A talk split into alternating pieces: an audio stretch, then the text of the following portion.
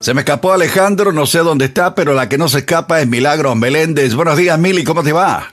Hola, buenos días, Samuel. Muy bien, ya haciendo todos los análisis de los resultados de las elecciones. Eh, también eh, dándole gracias a Dios, mira, porque en Florida que está llegando este huracán que ha bajado, ¿no? De categoría, pero de todas maneras ha, golpeado. Y, y, aquí estoy escuchando que el fin de semana, que el Sí, el, fin de semana va a estar feísimo, va a estar horrendo, horrible. Vamos a estar rico el fin de semana. No, o sea, hoy, digo, viernes, viernes y sábado va a estar bien. Tengo eh, unos problemas tremendos, así que vamos a ver si los puedo solucionar. Dame un ratito. Otra vez. Ok, eh, para mañana va a haber lluvia, se los cuento. Eh, va a estar lloviendo mañana.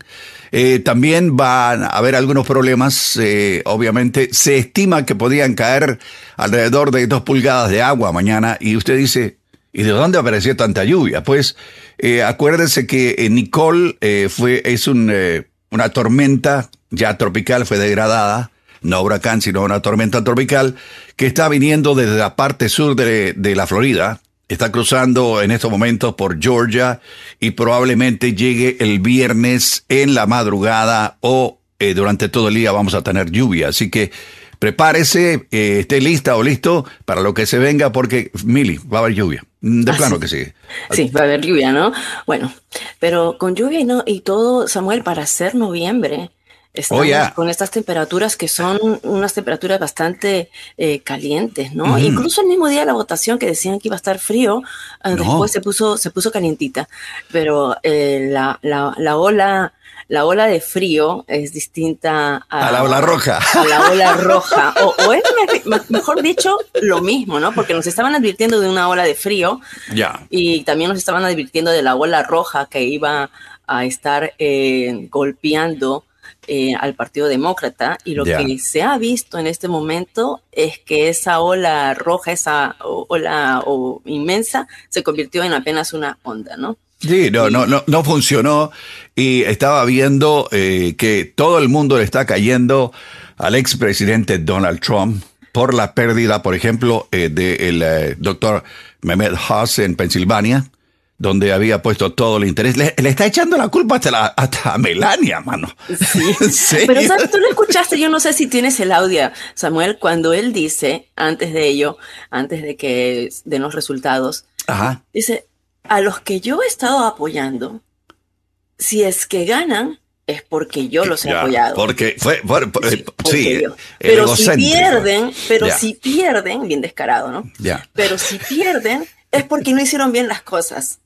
O sea, el, el, tipo no quiere perder ni por un lado ni por el otro. Así que sí, sí, sí, los que ganaron, porque, mira, él en las primarias apoyó a más de 300 candidatos locales, estatales em, y congresionales en las primarias. Correcto. Y varios de los que, varios de los que él apoyó como aquí mismo el señor Dan Cox en Maryland, como Oz, y varios salieron electos, algo que les convenía a los demócratas, porque recuerden que los demócratas tomaron un riesgo, tomaron un riesgo e invirtieron en las campañas de aquellos candidatos que eran apoyados por Trump, porque preferían que sus candidatos demócratas estuvieran compitiendo con aquellos que eran extremistas. Entonces, por ejemplo, aquí en Maryland, entre la campaña de Westmore y el, republicano Dan Cox, el, gobernador Larry Hogan apoyó a Kelly Schultz, que era una persona que había servido en el gobierno de Larry Hogan. Larry Hogan no pudo correr por un tercer término porque por ley en Maryland no hay la reelección más de una sola vez. Y entonces él apoya a Kelly y era, la verdad que si ella ganaba, la iban a tener bien difícil los eh, demócratas. Pero entonces la Asociación de Gobernadores Demócratas invirtió un millón de dólares en campaña publicitaria a favor de Cox. Wow. Y invierte este millón de dólares y no solamente en Maryland, lo hicieron en varios estados. Entonces podría decir que sí, o sea que la que funcionó la estrategia a riesgo riesgosa de, los eh, demócratas. de esta manera, eh, sí, los candidatos. Le, fue muy bien, eh, que te quiero decir, a, al hombre eh, electo ya como vice, como gobernador del estado de Maryland y están eh, está invitado a una a un programa nacional de MSNBC y están poniendo uh, parte de su discurso. Real patriotism means bringing people together. It means lifting people up. It means improving each other's lives. Oye, vamos, vamos okay. a escuchar ese discurso completo más tarde, porque ese es Wes Moore. Ya. Y Wes Moore, en mi opinión, y buenos días para todo el mundo, disculpen que estaba un poquito tarde, estaba grabando unas cositas. Eh, Wes Moore, en mi opinión, ese discurso sobre patriotismo es algo que yo creo que aquí lo comentamos con él cuando lo estábamos entrevistando, en donde llegó un momento donde la entrevista, eh, en vez de tener una entrevista, vamos a tener una conversación. Y yo le digo, yo, yo siento que esta gente es bien antipatriótica. Eh, lo que estamos viendo en, en algunas de estas personas y, y, en eso estamos él y yo muy de acuerdo y hay una parte de la conversación en donde hablamos precisamente de patriotismo Correcto. y cómo el Partido Demócrata eh, podría recuperar algunas de las pérdidas que ha tenido con algunos grupos que se han ido a ser independientes, porque no están necesariamente con la idea esta de que los Estados Unidos es una fuerza de mal y los Estados Unidos, eh, you know, es, es, Yeah. es- es- es- es diabólico y, y lo que quiere es acumular poder. Los Estados Unidos es la nación más poderosa del mundo. Eso significa que va a haber un montón de gente que te está tirando. Eso significa también de que tú tienes que hacer ciertas cosas para mantener esa posición. Eso lo entendemos. Pero de que haya sido formado para, para hacer el mal, eh, que es la retórica y la narrativa de la extrema izquierda de- del país, eh, sinceramente no, no, no, no creo. Y eso tiene mucho que ver con el triunfo de Ron DeSantis en la Florida, eh, para hacer ese pequeño pivot, Ya. eh, ¿no? girar un poquito lo que está sucediendo allá, en donde gana aparentemente la mayoría del voto latino. Eh, y no solamente hay, hay muchos estereotipos con Florida. Eh, cada vez que hablamos de la política de Florida, eh, por ejemplo, si yo le digo a usted de que la gran noticia del día de hoy es que Ron DeSantis ganó Miami-Dade y que un republicano ganó Miami-Dade, usted me dice, ¿cómo que es eso noticia, Alejandro, si todos los cubanos votan republicanos? Republicanos, y siempre ganan. No, no. Miami-Dade es un condado, ¿ok? Que ha sido un bastión demócrata por muchísimo tiempo. Y lo ganó incluso Obama también, logró tener una coalición allá. Bueno, Ron DeSantis incluso gana allí. Y gran parte al voto latino. Y le puedo decir, y le puedo decir, con una sola palabra, Ya. puedo explicar por qué. Socialismo. ¿Ok? Ya. El, el término socialismo para muchos de esos votantes es El comunismo, hermano. absolutamente tóxico. Ya. absolutamente. Ese soy yo. Alexa off. Espérate que Alexa me está hablando. Eh, es absolutamente tóxico y eso puede explicar eso. Así que vamos a estar hablando un poquito sobre eso. El Washington Post tiene un muy buen artículo en el día de hoy sobre qué puede significar un presidente Ron DeSantis. Yo creo que se están adelantando demasiado eh, con, con este tema. Este, pues, se acaban de acabar las elecciones. Hay que vender. Hay que vender, entonces vamos a hablar de la eh, elección de 2024. Eh, esa es la realidad, es lo que están haciendo la mayor parte de los medios de comunicación, está bien. Pero ellos hacen la pregunta si el mundo está listo para un presidente de Santos y cuál sería la política exterior oficial de este hombre de la Florida. Y analiza cuáles han sido sus posturas en el pasado y te das cuenta de que Ron DeSantis es básicamente más un republicano clásico. En el pasado ha sido algo intervencionista, ha sido un poquito lo que le llaman acá un neocon, a un neoconservador, eh, que es eh, básicamente los que nos metieron en Irak y Afganistán. Estamos hablando de Dick Cheney, estamos hablando de Paul Wolfowitz, estamos hablando de toda esa gente que se metió en el Pentágono de George W. Bush, ¿no? que le llamaban neocons, eh, que aparentemente un poquito de eso, pero al mismo tiempo el hombre ha estado dispuesto a enfrentarse al mundo corporativo, algo que muchas veces no veías de parte de un republicano. A Disney, o sea, Ah, a que- Dis- con lo Disney hizo lo con hizo. Disney. Totalmente. En el pasado ha- has visto demócratas tener, estar dispuestos a tener esa relación combativa eh, con las megacorporaciones. Ron DeSantis está dispuesto a hacerlo. Claro está con el tema de valores eh, tradicionales y, y cosas, que era la controversia con, con Disney. Y si ustedes piensan que ninguna de esas posiciones, una vez las entiendan, la mayor parte de los latinos del resto del país, y no van a tener apoyo, y no lo van a apoyar, usted no conoce a los latinos del resto del país. No. Eh, ¿me, me entiende? Entonces, hay una narrativa con él de que es un extremista. Yo creo que él ha utilizado algunas cosas que son trompistas, algunos estilos, definitivamente. Pero el tipo no es un, un- no es un Trump. Eh, número uno, no viene de dinero como venía Trump. Número dos, es mejor educado de que fue Trump. Mucho más inteligente. Eh, el hombre fue a Harvard y fue a Yale. Y no porque sus padres sean multimillonarios que le compraron un ticket. Eh, eh, ese fue su cerebro el, el que logró a- hacer eso. De que juega la política desde, el- desde la derecha, obviamente lo hace, eh, ¿no? Pero no sé, me parece que vamos a tener que estudiar un poquito más a Ron DeSantis. Oiga. Eh, yo entiendo que la prensa nacional no le gusta cuando ellos tratan de proyectar la imagen de alguien de cierta manera y después esas personas ganan por 20 puntos. 20 puntos. 20. No por 5, no por 10. Por 20 puntos ganó Ron DeSantis.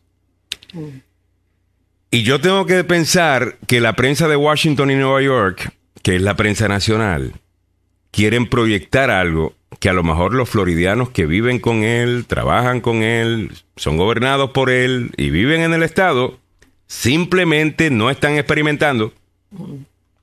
Porque cuando ganas por 20 puntos, eso es porque estás haciendo, o sea, imagínese usted, ¿en qué, en qué grupo usted puede encontrar una abrumadora mayoría de apoyo para cualquier cosa en los días de, de estos últimos días políticos que vimos aquí en los Estados Unidos, donde está todo el mundo tan divi- dividido. Allí 60% de la gente, eh, 60 plus, Oh, yeah. eh, votó por votó por Ron DeSantis. Y dice, Alejandro, lo que pasa es que les mienten, es la mala información. Esa es la nueva narrativa de la prensa. eh, ¿no? Si, si- si un republicano gana bien, debe ser la mala información y la gente es bruta. Y si la gente no fuera tan bruta, fíjate, No. y leyeran lo que nosotros le estamos diciendo que tienen que leer, pues sabrían que deberían votar por la persona correcta. La gente no es bruta, No. ¿ok? No, la gente no. tiene cerebro. Que la gente no quiera creerle todo lo que dice la prensa nacional, eso no los hace brutos, ¿ok? Hay muchas maneras de informarse hoy día y hay otras cosas que debes considerar, ¿ok? Toda la gente que se está mudando para la Florida, muchos están viniendo del norte. Están escapándose de estados tradicionalmente demócratas, con políticas demócratas, que algunos consideran ha ayudado a que su vida sea más, mucho más cara. Estaba hablando de estados como Nueva York, New Jersey, Maryland, eh, lugar, y se están yendo para la Florida. Toda esa gente es bruta también.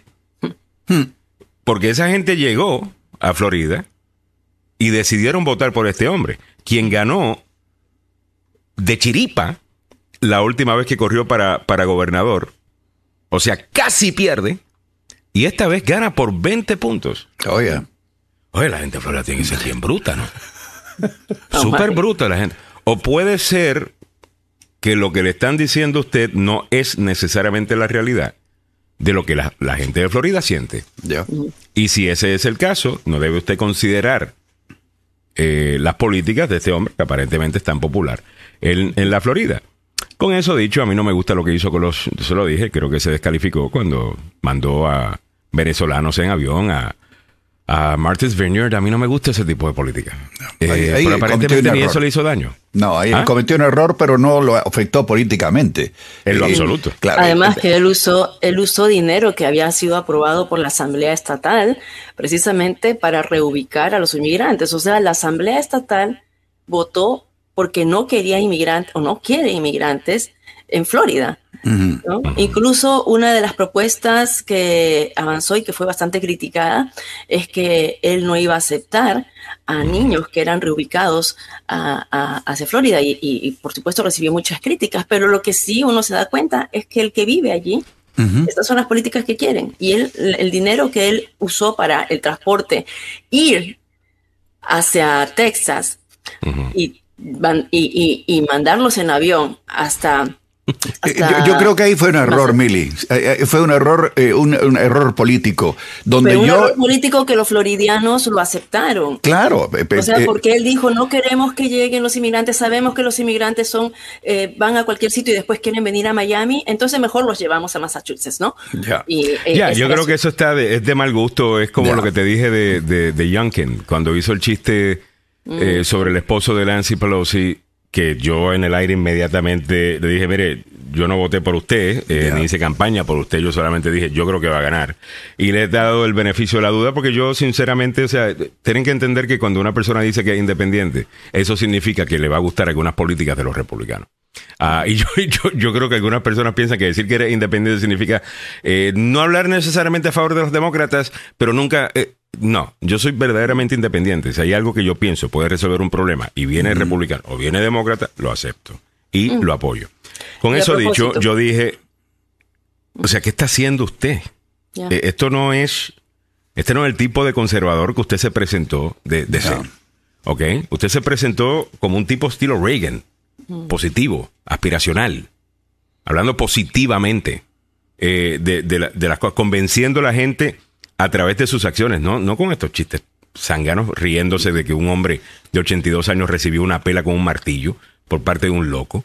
So ya él pidió disculpas, eh, el gobernador eh, eh, El- Youngkin. So, eso hay que decirlo también. Pero regresando al tema de DeSantis, no sé cómo nos movimos de tema, pero regresando al tema de, de DeSantis en la Florida, si los demócratas no entienden que mensajes como el de Westmore ayer sobre el verdadero patriotismo, mensajes que promueven el, el uno creer en uno mismo y no en que el gobierno lo tiene que resolver todo y que somos un montón de ovejitas que lo que necesitamos es un programita del gobierno para poder sobrevivir, como que somos mancos o, porque, o como que nos falta una pierna eh, o, o- o como que somos, qué sé yo, Ya. eh, como si fuéramos niños, cuando empiecen a hablar de esa manera y empiecen a emular algunas cosas que están haciendo a- algunos de estos candidatos eh, republicanos, van a poder ganar elecciones gracias a que la gente quiere votar por ustedes y no solamente porque tienen miedo a que se monten los locos de Trump al, al- al poder. Y esto va a ser importante si es que quieren, en mi opinión, eh, pues continuar gobernando o incluso teniendo eh, la Casa Blanca de, de- de nuevo. Es mi humilde opinión eh, so- sobre esto. No Eh, estoy dispuesto a decir que DeSantis es todo lo que la prensa nacional dice. No, yo es tampoco. que eso sería ignorar al, al- a, a- a un gran número de personas en Florida que están diciendo, "Oye, aquí nosotros vivimos y aquí no está pasando lo que ustedes están diciendo que está pasando. Ya. I'm gonna trust the people. Bueno, yo voy a eh, confiar en la gente. Eh, eh, yo, yo respeté, eh, yo, yo era un crítico absoluto de Ron DeSantis por la política eh, agresiva que tiene. Me ganó cuando pasó el huracán, el primero, el Ian. El tipo se arremangó la camisa y fue a darle a la vuelta a todos los sitios donde había problemas. Eh, y después calmó un poco, ya estuvo mejor. Y ayer me volvió a convencer. Porque después de la- del discurso que hizo, el hombre estaba remangado de nuevo de camisa y estaba, Sí. eh, eh, estaba viendo lo que estaba ocurriendo con la Florida con el, el paso del ahora degradado huracán Nicole. Y- y yo digo, entonces, ¿por qué se le ha criticado tan agriamente? Bueno, ha cometido pasa- errores, obviamente que sí. ¿Tú no crees, Samuel, también que quizás tenga que ver de, de la realidad de lo que hizo Trump con el Partido Republicano? Eso Eh, en, donde, es. en donde él hizo que para tú poder ganar una primaria tenías que guiñarle el ojo a Trump. Entonces, para guiñarle el ojo a Trump, tenías que actuar como Trump en algunas cosas y que quizás DeSantis es eso lo que estaba haciendo. Pero si analiza su carrera como congresista, pues realmente ese no era DeSantis. Eh, era un republicano normal, you know, Ya. you know, normal. No, no, no era esto, no era el, el, el- el tipo este tan combativo. Ahora, si tienes una prensa nacional que te quiere demonizar todos los días, como lo tratan de hacer con él, y el artículo de Washington Post del día de hoy eh, hace un buen trabajo en decir, mire, lo peor que se acusaba de, de- de lo que se le acusaba a él era de que con el tema de, de COVID, él tenía una posición más libertaria. En otras palabras, el gobierno no debe ser meterse en, en absolutamente todo, no vamos a cerrar todo. Eh, la gente que está, bueno, la gente que está en alto riesgo, bueno, quédense en casa, pero los que están saludables, vamos a seguir con la economía abierta. Y lo criticaron muchísimo, le van a matar un montón de gente. Bueno, los resultados quedaron claros. No. No fue ni peor ni mejor necesariamente que en otros lugares donde hicieron todo eso. Fue normal. Yep. Y, y, hay- y- y alguna gente que juraban tener y tener toda la verdad sobre cómo se tenía que manejar COVID meses después de que comenzó la pandemia, que entiendo es por muy buenas intenciones, porque tenían miedo de que alguien perdiera su vida y si puede ser responsable no y cerrarlo todo para asegurarte que nadie muera, pues está bien, lo trataste de hacer. Yo entiendo, tu, yo no voy a cuestionar tu motivación. Lo que no puedes es ahora con el beneficio de lo que se llama hindsight, con el beneficio de haber ya pasado por eso, tenemos acceso a la data, podemos comparar lugares que actuaron así versus lugares que actuaron, que actuaron así, y sabemos de que no hay una gran diferencia. Esa es la verdad. Y hay alguna gente que no quiere aceptar esa verdad porque la gente prefiere argumentar hasta el final que aceptar que se habían equivocado. Ya. ¿Me entiendes?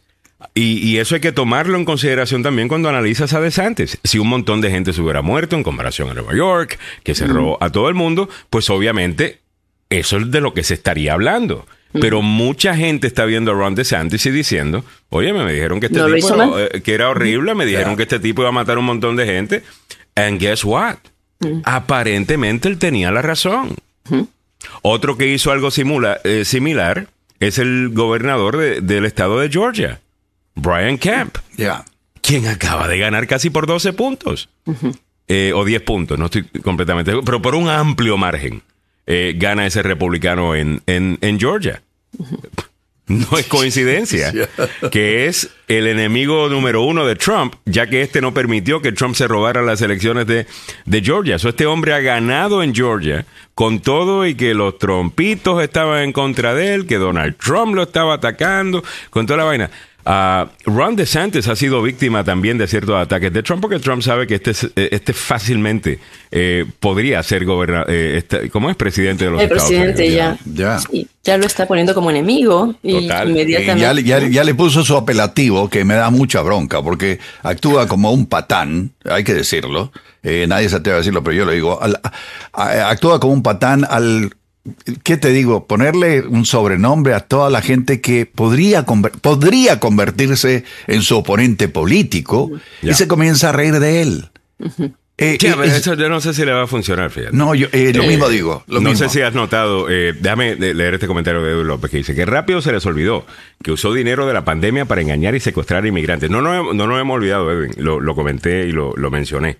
y, en mi opinión estaba muy mal. Eh, eso. Lo que te estoy queriendo es dar un análisis de cómo es que gana este señor, porque eh, si no, la gente que solamente ve la prensa nacional y después ven los resultados de la elección en Florida y van a decir, wow, ¿qué está pasando en Florida? porque no concuerda con la narrativa. Eh, ¿Ves? Entonces yo te estoy queriendo dar, eh, estoy haciendo un argumento pro eh, DeSantis para explicar cómo es que gana. Eh, ¿Me entiendes? Pero no, no, es que yo esté apoyando a DeSantis, ni, ni, mucho menos. Lo que te estoy diciendo es que la hay otro artículo de opinión en el Washington Post en el día de hoy que deberían leer, que dice el gran perdedor de estas elecciones. ¿Quién es? Y dice, es la prensa. Ahí está. es la prensa. Ya y, menciona un sinnúmero de temas eh, que yo considero importantes. Eh, hay que decir también que las elecciones pasadas hemos visto, y, yo creo que esto le va a costar mucho a los republicanos desde mi punto de vista, nada de lo que los republicanos prometieron que iba a suceder, sucedió. Ya. Not one thing. Eh, de lo que ellos, o sea, yo acabo de escuchar un audio de, de Ted Cruz diciendo que iban a tener 30, 40 asientos en la Cámara de Representantes en la noche de la elección. Nada que ver. El artículo del Washington Post analiza y dice, los periodistas se dejaron llevar por un sinnúmero de lo que llaman junk polls mm. o encuestas basura. Yo hablé de eso el, el martes cuando hablé de algunas encuestas que se hacen que le llaman suppression polls, mm. que son encuestas que las haces mal con un resultado que ya tú tenías, en, tenías ya preparado para que el efecto sea que los que siguen a cierto candidato digan es imposible vencer, es imposible ganar en esta elección, mira lo adelantado que está nuestro contrincante, mejor me quedo en casa. O mejor no doy dinero. O, o sea, suppression polls, right? So, los republicanos van a tener que explicar esto porque ellos fueron donde periodistas a decirle un montón de mentiras que muchos de estos periodistas simplemente reportaron porque era una buena noticia, como por ejemplo que estaban recaudando más fondos de zonas azules de lo usual, lo que podría uno pensar que significa que el Partido Republicano está recibiendo nueva sangre de demócratas que se están yendo eh, del partido, abandonando el partido eh, por estos problemas de inflación, tal cosa, pues aparentemente eso no era cierto. Eh, que tenían encuestas que decía que está- estamos inclusive gastando ahora más dinero en ese distrito azul porque pensamos que lo podemos ganar cuando no lo estaban haciendo. Estaban creando toda una película y cualquier persona que hace publicidad y cualquier persona que hace mercadeo eh, y hace branding, eh, tú sabes que tú no puedes hacer esto, tú, tú puedes ganar haciendo eso, pero una vez la gente se da cuenta que el producto es mentira, le hace mucho daño a tu producto. Ya.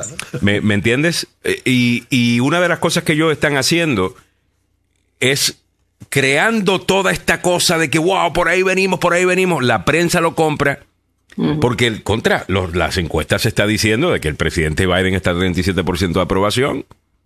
El análisis sobre cómo le va a ir o no a, a un presidente en unas congresionales de medio término está casi todo basado en ese número en la popularidad de ese presidente. So, si ese número está mal, todo tu análisis va a estar mal. Claro, se viene abajo todo. Eh, se- se- se se- el viene abajo castillo de ¿eh? naipes se vino abajo con, con la elección del martes. Eh, Hay que Totalmente, decirlo. Samuel. Entonces vienen, prometen, dicen, crean esta impresión. Y esto lo vemos mucho, lo vimos acá cuando estuvimos hablando con Alex Zunca. Mm. Eh, y no, la, la cosa esta que te dicen es que, es que este país, mira cómo lo han dejado. Mm. Y lo repiten suficiente. Y yo digo, coño, a ver, ¿cómo lo han dejado? Vamos a ver cómo lo han dejado. Ver. ¿Cómo lo han dejado? Que más gente Número- quiere venir acá. Números económicos, Ya. 2% de crecimiento, la frontera está llena de personas queriendo entrar al país, el desempleo está por debajo del 4%. O sea, what are we talking about? ¿Cómo, está el país? Pero si tú hablas con uno de estos, y, no- y Alex Zunca no es el único. Eh, yo tengo un amigo personal eh, que, que yo he logrado moverlo al centro. Eh, Pero este me habla y, y yo le digo, pero ¿de qué tú me estás hablando? Y yo, analiza tu vida. Desgraciado, analiza tu vida. ¿Ok? Este, este lugar horrible que se ha convertido en los Estados Unidos simplemente no existe. Eh, ¿me, me entiendes? Hay problemas, eh, pero contra, escuchando a alguna de esta gente, o sea, de- de- como por ejemplo Nayib Bukele, que estuvo en el show de, de Tucker Carlson diciendo, aquí las ciudades estadounidenses, eh, ni yo quisiera vivir en ellas. Yo me recuerdo los 90 de Nueva York. Ah, eh, yo me recuerdo los 80 en Nueva York. Ah, yo me re- o sea, es cosa de repetir, repetir, repetir, repetir, repetir, repetir y crear un oasis, ¿cómo es? Un, eh, no un oasis, perdón, eh, un a mirage, ¿cómo se dice? Un mirage, un, un- Un desierto. Una. una imaginación, te imaginas algo que no verdaderamente existe. eh, porque te ayuda a ganar elecciones. Y para los llamados patriotas, hablar basura de tu país para ganar elecciones, sinceramente da asco. Y, y eso se lo digo tanto a la extrema izquierda socialista del país como a la extrema derecha del país, que piensa que está bien hablar basura de su propio país, simplemente para poder ganar elecciones. O sea, ¿dónde queda el patriotismo? El patriotismo es importante, eh, en mi opinión. Bueno, eh, Mario Garay me dice, Alejandro AOC arrasó en su distrito, ¿no crees que está lista para correr para la presidencial? Eh, Come on. Eso estaba en- bien, bien cantado, ¿no? Eh, Sí, Eh, ellos están, el, el, el squad está celebrando en el día de hoy que todos ganaron. Los distritos de ellos son súper azules. ¿Por qué tú crees que pueden tomar las posiciones que toman? Eh, sobre defund the police y cancel rent, eh, cancelen la renta y el resto de las cosas, porque ahí todo el mundo, ahí cualquiera que tenga una D sale electo. Ah, la, la pregunta es si debemos buscar más gente como, los demócratas deben buscar más gente como Warnock, que puede ganar en un estado como Georgia, de la misma manera que puede ganar en un, en un estado como Nueva York, o en el mismo distrito incluso de AOC. O necesitamos más gente como AOC, que puede ganar exclusivamente en su distrito, pero coge una pela en cualquier otro lugar. Si bueno. queremos pasar la reforma migratoria, no es AOC lo que estamos buscando. Ya. Es, es gente como Warnock, es gente como Spamberger, A ver, Samuel. No, yo estoy mostrando. eh, Ah, no, no, no, vámonos, vámonos, vámonos, vámonos. Oye, Eh, eh, me dicen eh, por acá también, un- por favor, un- porque me un- dicen un Rivera que si recuerdo. podríamos dar los resultados, por favor. Eh, los, resu- los resultados de la elección. ¿Todavía falta mucho o creo que está preguntando los resultados de, de- de- de deportes? Ya. A ver. Ah, pero dime, Mili. Sí, no, si quieres te comparto la- los resultados y solamente que estás hablando de Warnock en Georgia, Ya. que eh, pues no, ninguno de los dos candidatos lograron el 50% más uno, entonces se van a la segunda vuelta por, eh, pa- se van a la, a la segunda vuelta para seis, diciembre. Diciembre, 6 de Para diciembre va a diciembre ser. 6, Ya, entonces ya. eh, eso está bien, bien reñido, ¿no? Bueno, vamos rápidamente para, para Vicente, que nos dice que de las elecciones. Perfecto. Eh, este es el de Washington Post. So, actualmente, Vicente, no tenemos todavía todos los resultados. Al- Se sabe, creo que ya es casi oficial, de que la Cámara oficialmente será eh, republicana. Republicana. Por muy poquito, le faltan por lo menos 12 votos todavía para llegar a eso, para tener la mayoría en la Cámara de Representantes, necesitas 218 representantes eh, con tu partido. Actualmente los republicanos tienen 206, los demócratas tienen 183. En el Senado sigue 48-48. Los demócratas ganaron uno, perdieron uno a los republicanos. A eso nos referimos al de Pensilvania. Eh, pero falta todavía eh, que es. Arizona y creo que. Kelly gana. Ya, yo Eh, también, yo también. Creo que Kelly gana. Eso llevaría entonces a 40 y... A ver, ¿dónde? El Senado lo tienen ahora como 49, 49. 48, 48 lo tienen en este momento el Senado. Perfecto. So, si Entonces, gana Arizona, que es donde está Kelly. Kelly, que yo creo que Kelly sí gana, eh, sí. en, en Arizona, ahí estaría 49. Entonces la cosa va a estar con Nevada. Que donde tienes a una mujer latina, demócrata, corriendo con un republicano. El republicano está bien, está haciendo bien en estos últimos eh, momentos. Yo no sé si ella va a poder. Eh, faltan, ganar. faltan condados que no se han contado todavía y que son condados afines al Partido Demócrata. Mm, Ya. y hay que contar los votos que han sido enviados emitidos por correo. eh, por correo. Eh, ahí Mira. está la clave. Ahí está la clave. En Alejandro. Arizona, los de correo, que son sobre 200 mil votos, by the way, que no se han contado, se llevan hoy a contar y hoy se supone que tengamos esos resultados. Entonces eso va a resolver. La campaña, ejemplo, mira, eso, va a Nevada. re- voy a terminar esto y, y nos vamos con eso. Eso va a resolver la campaña para gobernador o gobernadora, en este caso, porque ambas son eh, eh, mujeres. Mujeres.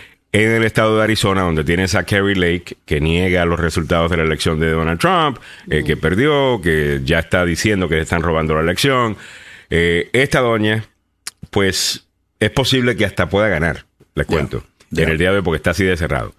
En cuanto a la campaña para senador, yo creo que Kelly sí va a pull it off. Y si eso se da, entonces regresamos a Georgia. Yes, sir. Dice yes. never go back to Georgia, pero vamos a tener que estar en Georgia porque ayer lo que tenemos oficialmente es técnicamente casi un empate. Ninguno llega a 50%. Así que Rafael Warnock y Herschel Walker ahora van a una, eh, eh, Segunda una vuelta. segunda vuelta en diciembre 8 Seis. Eh, diciembre 6. Y si se da eso, yo creo que ahí es donde tienes los demócratas quedándose con el Senado, porque creo que ya eh, sacando a Brian Kemp eh, de la papeleta y haciéndolo solamente Herschel Walker versus eh, Warnock, eh, creo que Warnock se beneficia ahí, creo que gana. Ah, y, y podrían quedarse entonces los demócratas con el Senado. Pero te aseguro está que va a ser una de las contiendas más onerosas que hayamos visto hasta ahora. Va Me interesaría saber Uh, si se va a meter ahí, eh, porque se supone Ya le dijeron que no se meta Trump. No sé. se meta. No. Pero su candidato es Herschel Walker. Ya. La razón que Herschel Walker eh, corrió allí es porque ese es el que Trump dijo que tenía que ser. Ya. Entonces, me parece rarísimo que ahora Donald Trump no, se aparezca Pero- en pero- Georgia a hacer campaña para Herschel Walker. Ojalá y lo haga, porque cuando se encuentre con Barack Obama, eh, Joe Biden, eh, el mismo eh, Rafael Warnock, eh, Oprah Winfrey eh, y un sinnúmero de otra gente que va a caer allá abajo en Georgia, yo quiero ver a Donald Trump eh, endosando a, a, A Herschel a- Walker. a Herschel Walker. A ver cómo le va a ir. O sea, Ya. so, Uf. vamos a ver. Pero se pone interesante esto, ¿no?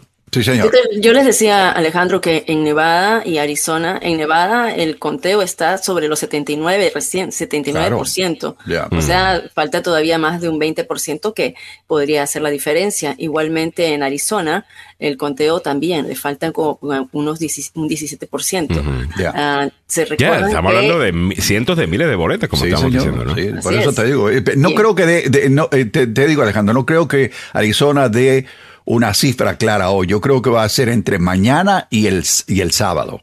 El Washington Post lo en tiene para hoy, el Washington Post lo tiene para hoy, pero tienes razón, eh, cualquier cosa puede pasar. Además que creo que ya están hablando de demandas. ¡Oh, yeah! Eh, Oh, Karen yeah. Lake está hablando de demandar, dicen que esto podría terminar hasta en una eh, en una corte. Sí. Qué vergüenza, Bueno, o sea, yo sinceramente eh, creo que alguien hizo el comentario, eh, fue nada más y nada menos que... ah, ¿Dónde está el comentario? Henry. Eh, Henry Molina dice, DeSantis es la oportunidad de normalizar el Partido Republicano. Yo así lo veo, eh, Henry. Y, y aquí es donde me tengo que separar de los demócratas eh, en, en- en este tema. Al demócrata le interesa que Trump se per- permanezca en la política. Esa es la realidad. Sí. ¿Ok? Porque tú puedes correr en contra de Trump todo el tiempo. Es fácil.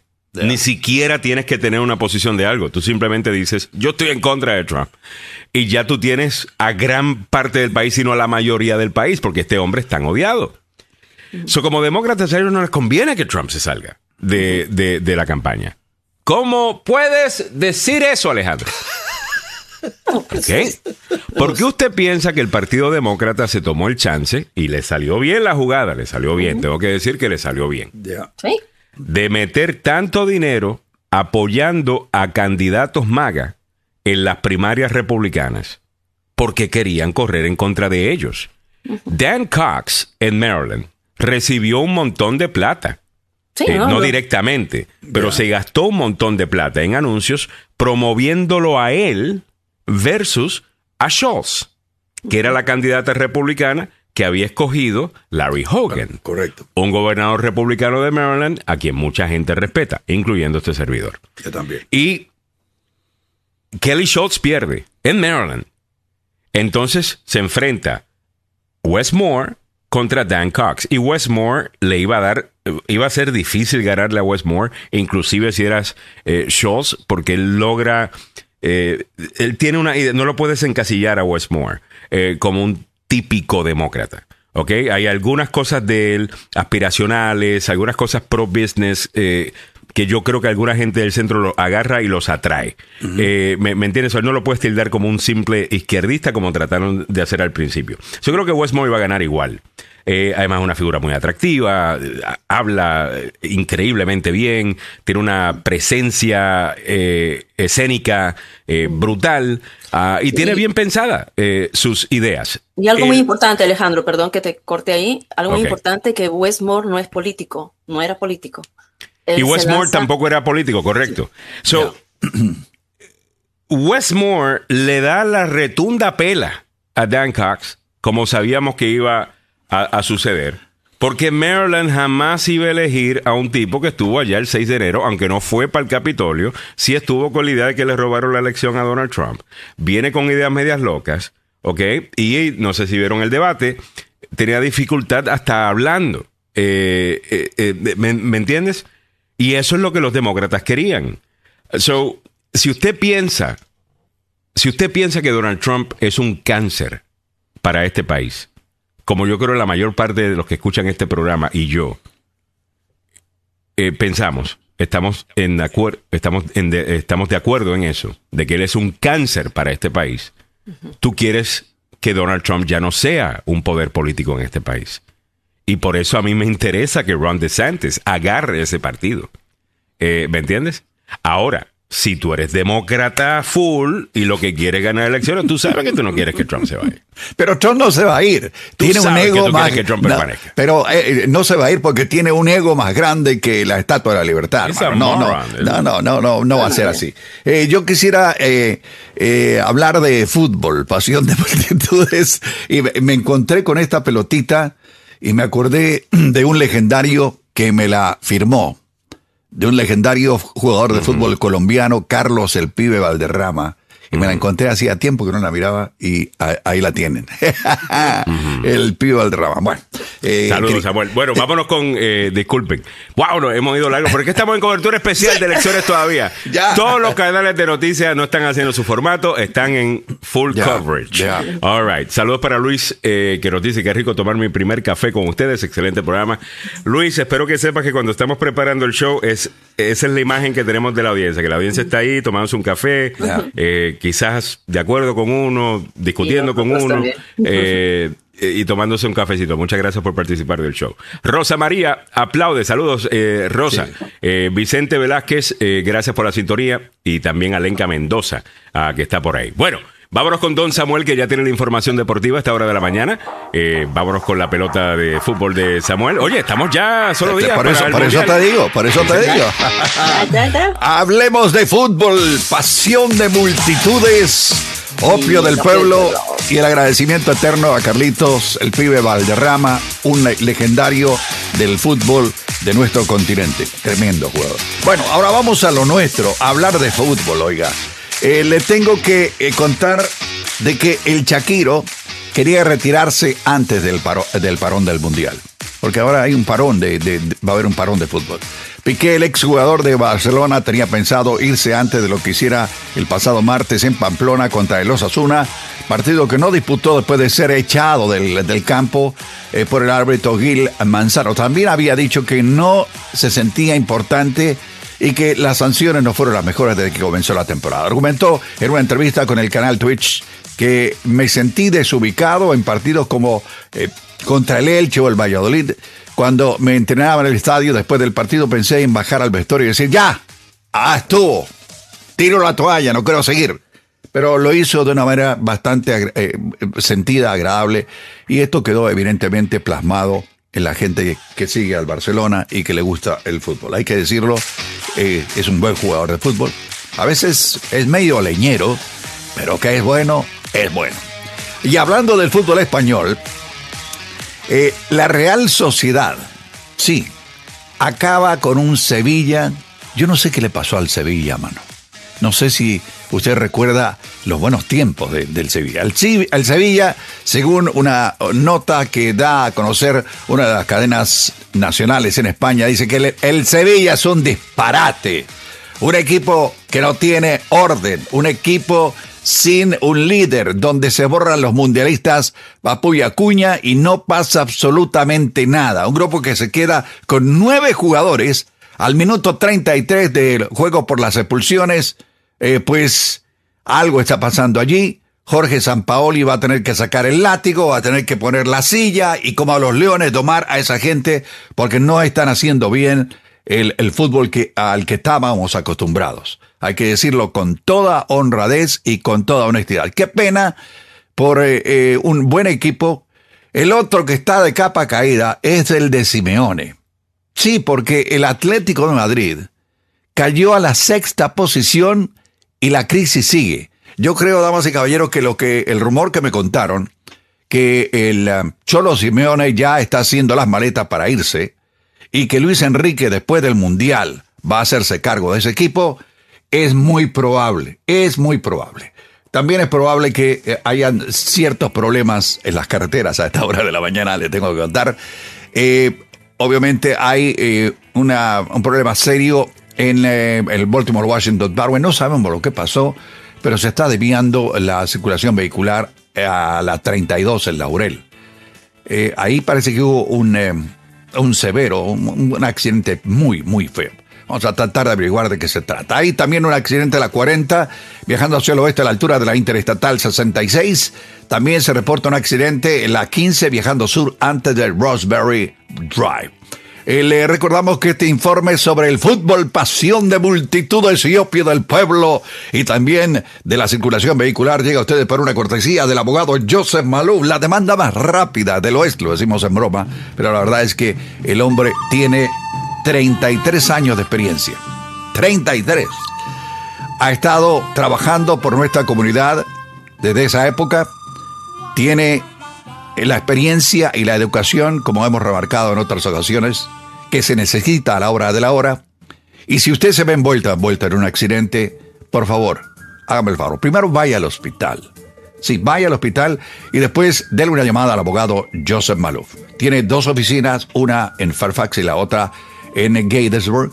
Y por supuesto, las acreditaciones que, es, que usted está buscando. Sí, tiene licencia para operar en Washington, Maryland, Virginia. Así que anote el número telefónico, déjelo ahí guardadito por lo que pueda suceder. 301-947-8998. 301-947-8998 es el abogado Joseph Malouf que ha tenido eh, actividad legal durante esta semana y no ha podido estar con nosotros.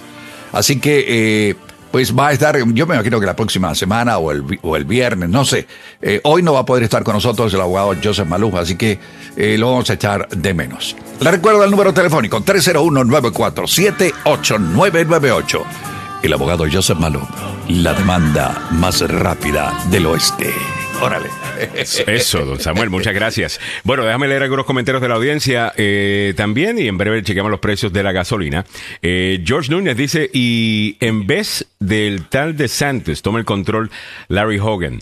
Mira, a mí me, Ah, encantaría Oh, eh, que, bueno. eso, que eso se diera. El problema es que yo no veo, no veo, a, bueno, quizás, no sé, la elección del martes a lo mejor, a lo mejor significa que, que el Partido Republicano se va a dar cuenta de que, hey, vas a tener que regresar al centro Ya. vas a tener que regresar al Oh, centro. ya. Y a lo mejor entonces una persona como Larry Hogan, pues se ve un poco mejor. Pero hasta el martes, Sí. toda la data que teníamos era de que para tú ganar una primaria republicana, todavía vas a tener que ser un poquito Mm, Tienes que ir sucio. Tienes que ir sucio, tienes que ir- sucio. Ya. Eh, so, veremos, veremos, a ver, eh, no me molestaría y te digo, eh, viendo los candidatos que se hablan de, de, you know, de posibles demócratas, incluyendo Joe Biden, eh, tengo que decir que lo más seguro que yo apoyaría a Larry Hogan, ah, viendo cómo, cómo gobernó eh, Maryland. Te digo, te- así. Pero no, es conocido. Larry Hogan Hogan tiene que hacer bastante para poder ser conocido eh, a nivel nacional. Nosotros, porque estamos en esta zona, él eh, se enfrentó a Donald Trump.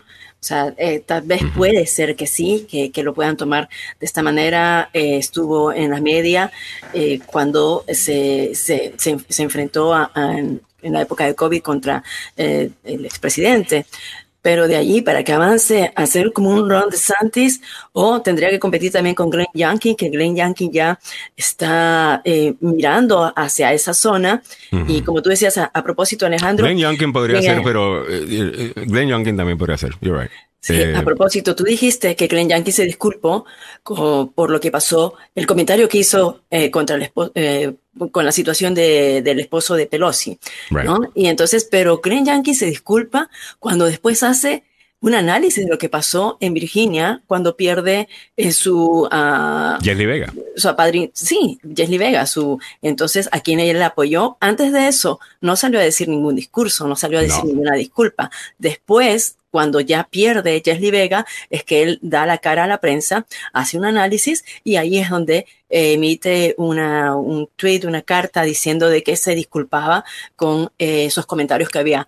eh, Porque Glenn. Youngkin no es bruto. ¿Ok? Así es, claro, Y, político. y No. Glenn Youngkin estaba tan mal informado como el resto de la prensa sobre el poder que iba a tener el Partido Republicano o el apoyo que iba a tener el Partido Republicano. Se estaba preparando. Yo sé que él va a correr.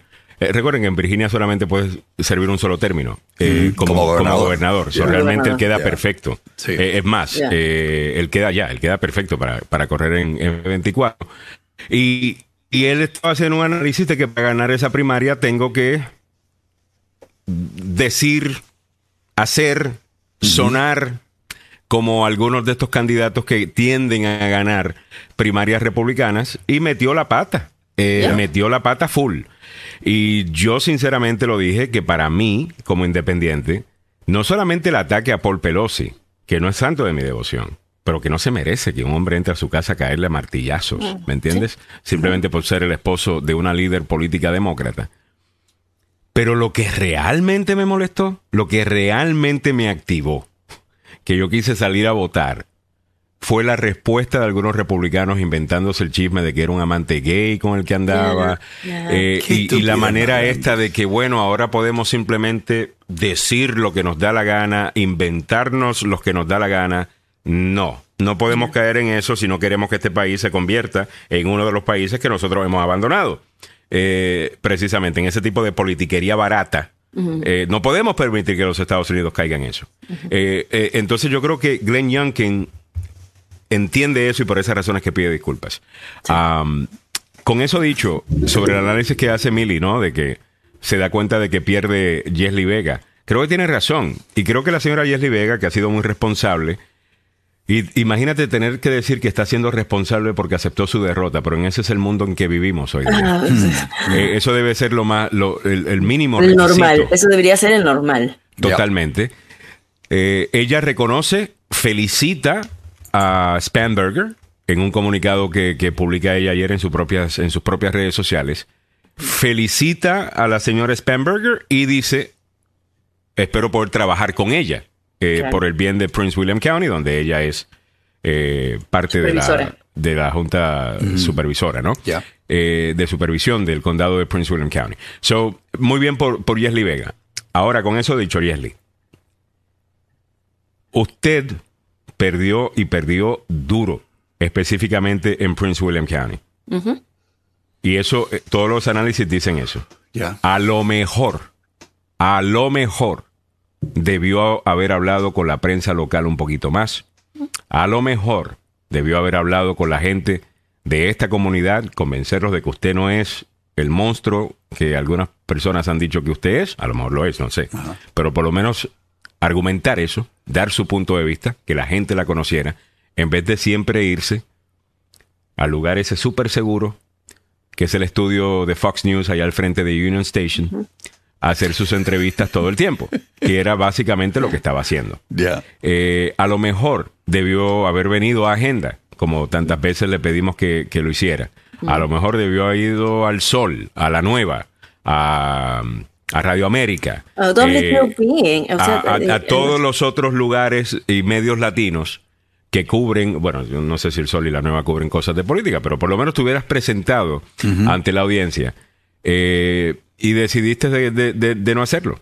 Eh, porque, bueno, Fox News te iba a llevar al, al, triunfo. a la cúspide. No, no, te, llevó. Sí, ahí tengo también un análisis. Estaba conversando con un analista ahí de, Prince William eh, que me decía, ¿no? Hasta las 9.45, o sea, sabíamos que ella había ganado los lugares que están afuera de Richmond.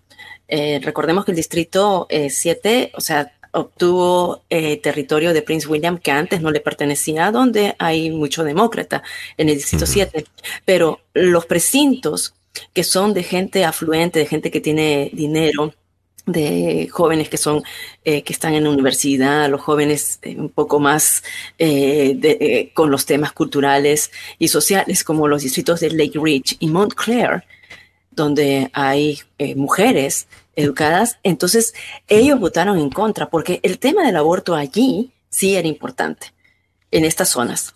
Eh, este, eh, eh, el tema del aborto y, la, y el crimen era importante. Entonces, en la propia casa ¿no? de, de, de Vega, Jesly Vega es supervisora, representa al distrito de Coles en Prince William y sigue como supervisora. O sea, va, va, a seguir como supervisora, por eso es que dice que tiene que trabajar con la congresista Abigail eh, Bueno, y entonces en este punto es donde allí pierde pierde en, en, su casa, en Prince William, de una forma bastante grande y donde los, hay que decir que eh, los hispanos se movieron, se movieron, votaron, algo que, eh, una falacia que también nosotros vimos y creo que caímos yo lo dije el miércoles cuando dimos los resultados, el gran chasco que nos pegamos la prensa.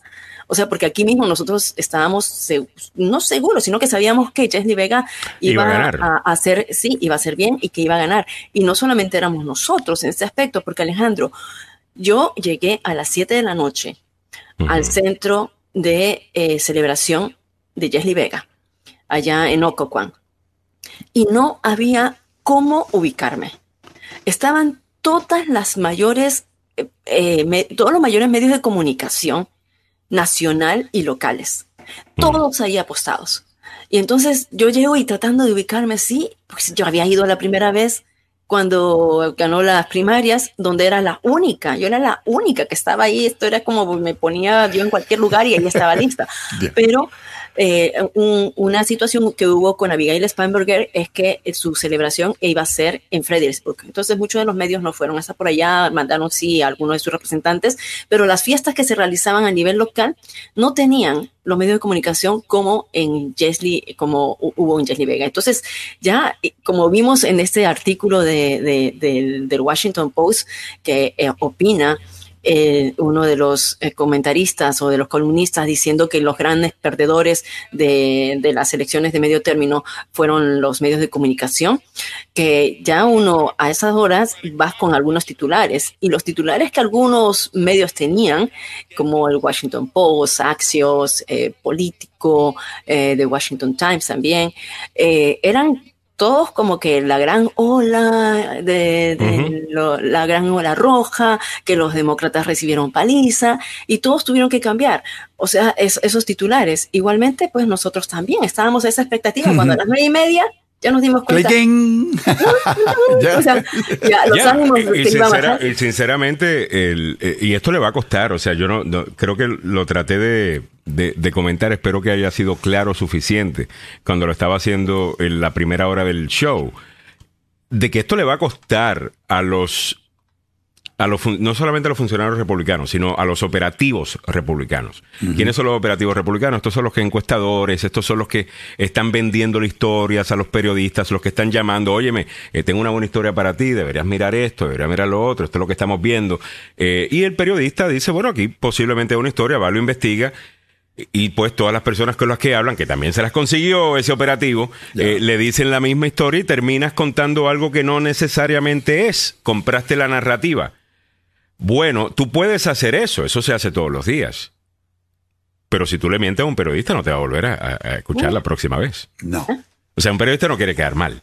Eh, entonces, sí, y, muchos quedaron mal eh, precisamente porque estaban escuchando estos operativos. So, se les va a hacer un poquito más difícil crear estas narrativas la próxima vez, porque muchos van a decir, hold on a second. Me estás haciendo lo que me hiciste en 2022. Entonces yo creo que esto es importante porque en el tiempo de Trump, si hay algo que define el tiempo de Trump en la política, es el tú poder mentir descaradamente y ganar elecciones. Eso es lo que define el tiempo de Trump. Eh, no tenemos que lidiar con un problema, solamente tenemos que mentir sobre el problema.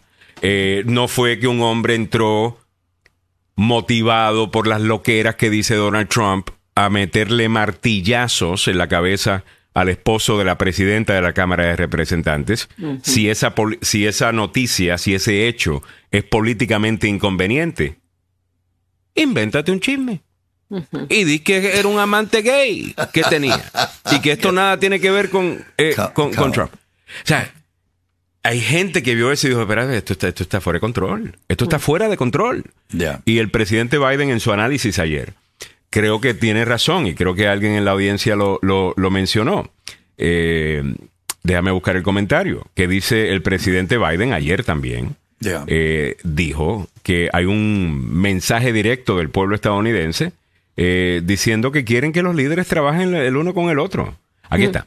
Eh, Edith Salazar dijo, Biden también le dijo ayer que la gente no puede esperar todo del gobierno y que se debe trabajar. Ah, eso también lo dijo, correcto.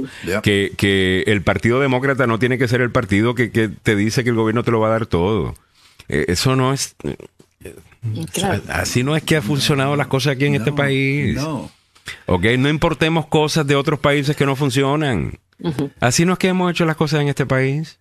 Ok, para todas las cosas que dijeron de la revolución republicana del 94 y que Bill Clinton y los republicanos cortaron los, los, los, programas de ayuda y las noticias, olvídate, la gente se va a morir de hambre eh, por esto, que si esto, si lo otro, ¿sabes lo que sucedió? Bajó el desempleo en la comunidad que más utilizaba esos, eh, esos, esa data ahora la tenemos, ahora podemos argumentar con data.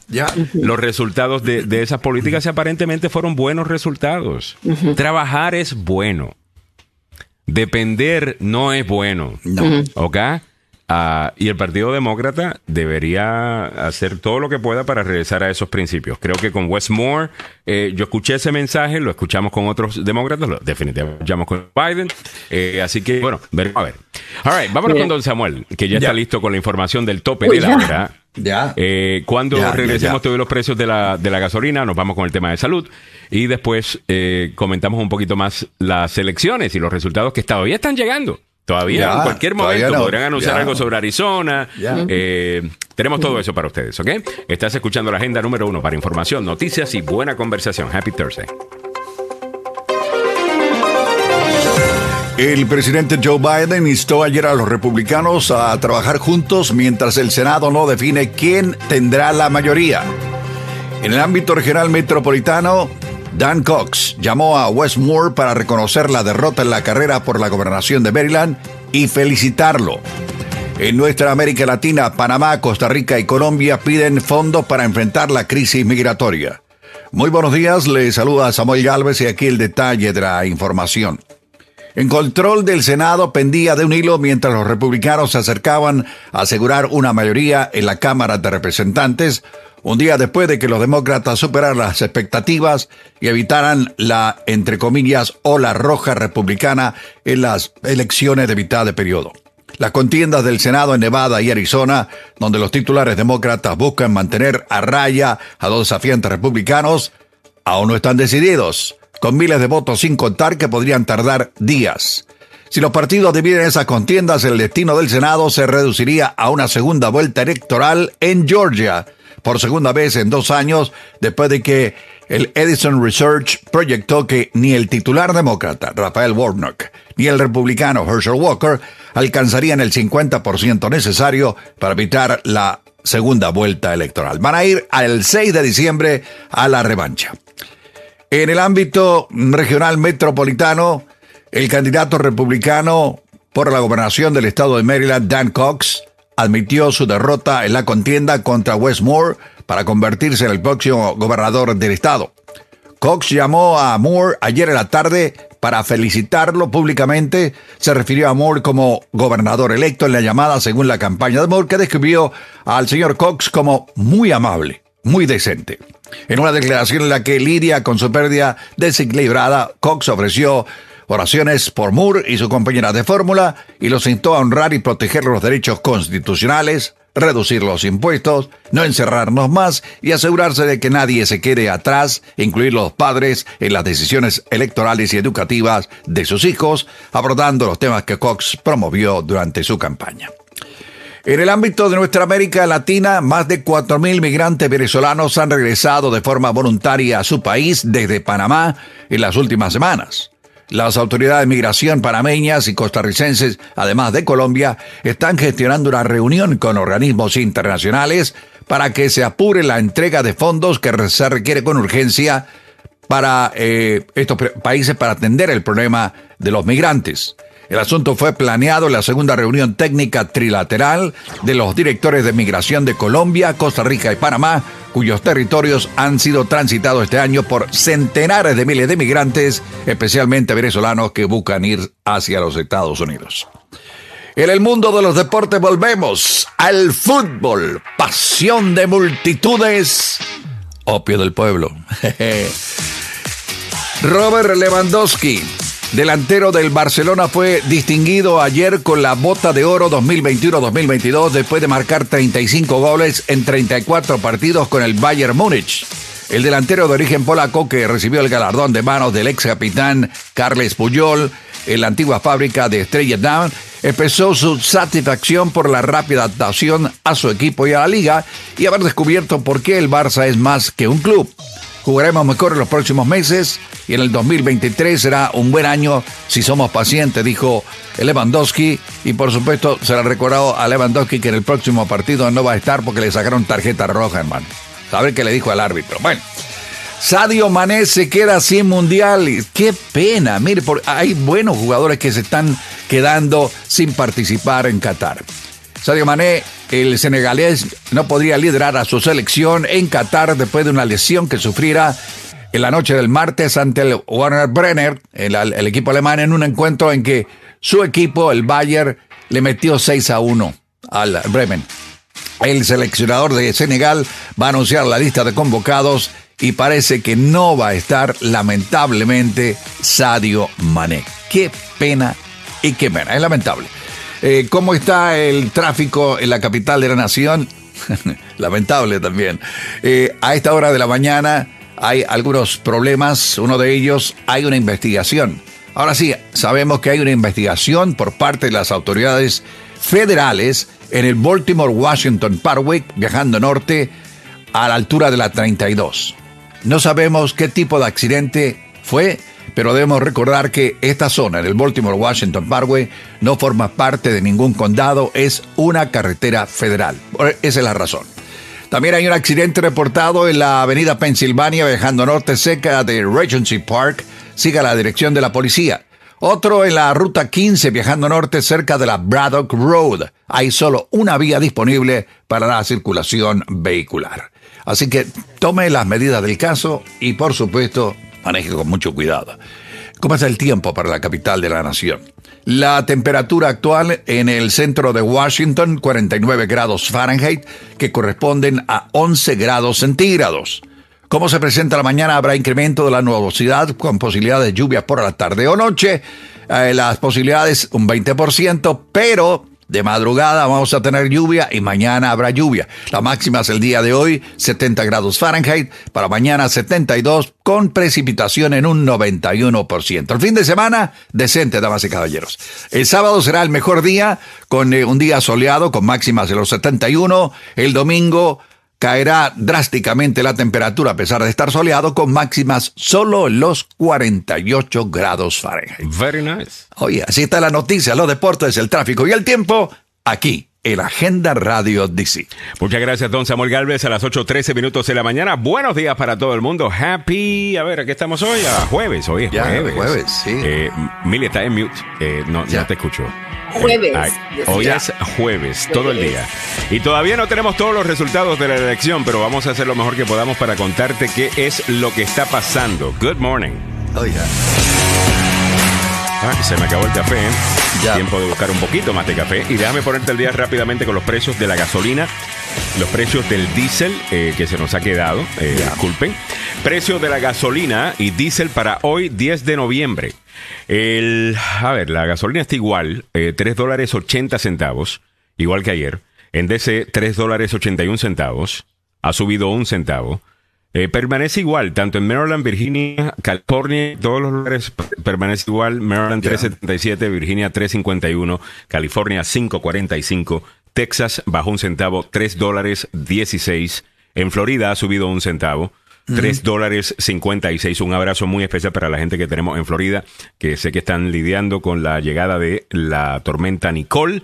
Ah, específicamente para Marcelo Parada, mi pana, que por ahí está en sintonía. El diésel a nivel nacional 5 dólares 36, ha subido 3 centavos. En DC bajó 5 centavos a 5 dólares 26 centavos. En Maryland, que te vienen subiendo el diésel a cada rato, ya. ha subido un centavo más, 5 dólares 87. Miguel Ángel Wow. Sosa, estoy pensando en ti, mi hermano. Pobrecito, Ay, ay, ay, sí. Y en Virginia ha subido 5 centavos, 5 dólares 40. Es lo que estás pagando eh, ahora. Y hablando de Miguel Ángel, creo que está por ahí eh, comentando. Y de lo que está pagando, también está por ahí Greg Kreller, eh, que dice que acaba de pagar 130 dólares Oh, wow. para la van de trabajo. Santo Dios. Ah, Eh, ¿Y cuánto, cuánto tiempo le dura? ¿Le durará que una semana? o Miguel Ángel? Sosa ¿Qué? dice 5.99 diésel en Owen Mills, Maryland. Oh, my 5.99. O sea, te lo puedes en 99. Casi seis. Gracias por el centavo que me está ahorrando. Casi Ah, seis. Seis Total. dólares. Eh, dice Carranza Maricruz, buenos días. Daniel Coila dice, juergues. Así es. Mario eh, Garay dice, don Samuel, temprano dijo que para el domingo alisten los calzoncillos manga larga. Eh, así es. Ay, ay, ay. Sí, hay, sí, hay, hay que, hay que comenzar a pensar en sacar, eh, ¿qué te digo? Los guantes, la bufanda, el gorrito de lana, el, el- el- el abrigo, porque se nos había olvidado que eh, vamos rumbo a un invierno. Ey, y sí. y- y, ah, nos- la madre naturaleza Ay. nos ha dado un break con, eh, con temperaturas nunca vistas históricamente aquí en esta zona, en la capital de la nación, porque si usted lo recuerda, y no me diga que son mentiras, cuando salía con sus niños a, hacer el trick or treat en, en el día de Halloween, usted iba con abrigo. ¿Sí o no? Sí, pero ese es el tiempo. Eh, eh, sí, porque el calentamiento global. Come on, Samuel. Si vamos a criticar a los republicanos cuando mismo. dicen que está muy frío en verano y Ya. eso es evidencia de que no existe calentamiento global, no podemos hacer lo mismo nosotros con este tema. Eh, pero bueno, Cristian Arias dice 3 dólares 70 en Aspen Hill, Maryland. Saludos para la gente de. Aspen Hill. Alvarenga Mary o Mary Alvarenga dice saludos, buenos días. Para ti también, Mary. Creo que es la primera vez que comentas. Bienvenida al programa. Gracias por estar acá. De la misma manera, Carranza Maricruz dice buenos días, Carranza. Bienvenida al programa. Gracias por estar aquí. Eh, me dice Ivo Francisco Arias. Alejandro, no le ponga tanto corazón al Partido Demócrata. Ahí son muy hipócritas. Nunca hacen nada. Dúdelo. No, no, está bien, por eso soy independiente. Pero sí quisiera que el Partido Demócrata eh, regresara de la misma manera que quisiera que el Partido Republicano regresara un poquito más al centro, mi hermano. A sus raíces, eh, pues. eh, Esto de estar con estos extremos, o sea, imagínate tú, que tú estés pensando, ok, ¿por quién voto? Y por un lado, y como la prensa le damos nada más que la, la atención a las voces más locas, porque eso vende, Ya. pues o vamos a escuchar a la congresista del squad de la izquierda diciendo tenemos que cancelar la renta. A mí tampoco me gusta tener que pagar renta ni pagar una hipoteca. Pero por entiendo. Dios, o sea, pero por tampoco. Dios, ¿ok? No, Eh, no podemos irnos a ese extremo. you know, dif- la policía, deberíamos deshacer la policía. ¿Really? Ya. Eh, O sea, tú debes vivir en un vecindario muy bonito que piensas que puedes realmente vivir eh, sin la policía. Sinceramente, los que tienen esa posición mayormente viven en, en barrios bien bonitos, fíjate. Y por esa razón es que proyectan de que eso puede ser una realidad. Ahora, te vas al lado de- eh, republicano y, you know, tienes a Trump diciendo disparates y a otros diciendo disparates. It's like, oh my God. Y el resto de nosotros, o sea, los que estamos en el. La gente pensante, la mayoría silenciosa, para utilizar un término de Richard Nixon. eh, you know, ¿dónde, ¿dónde quedamos? Y a lo mejor lo que. Fíjate, no se ha utilizado ese término para describir esta campaña de, del martes que todavía estamos viendo.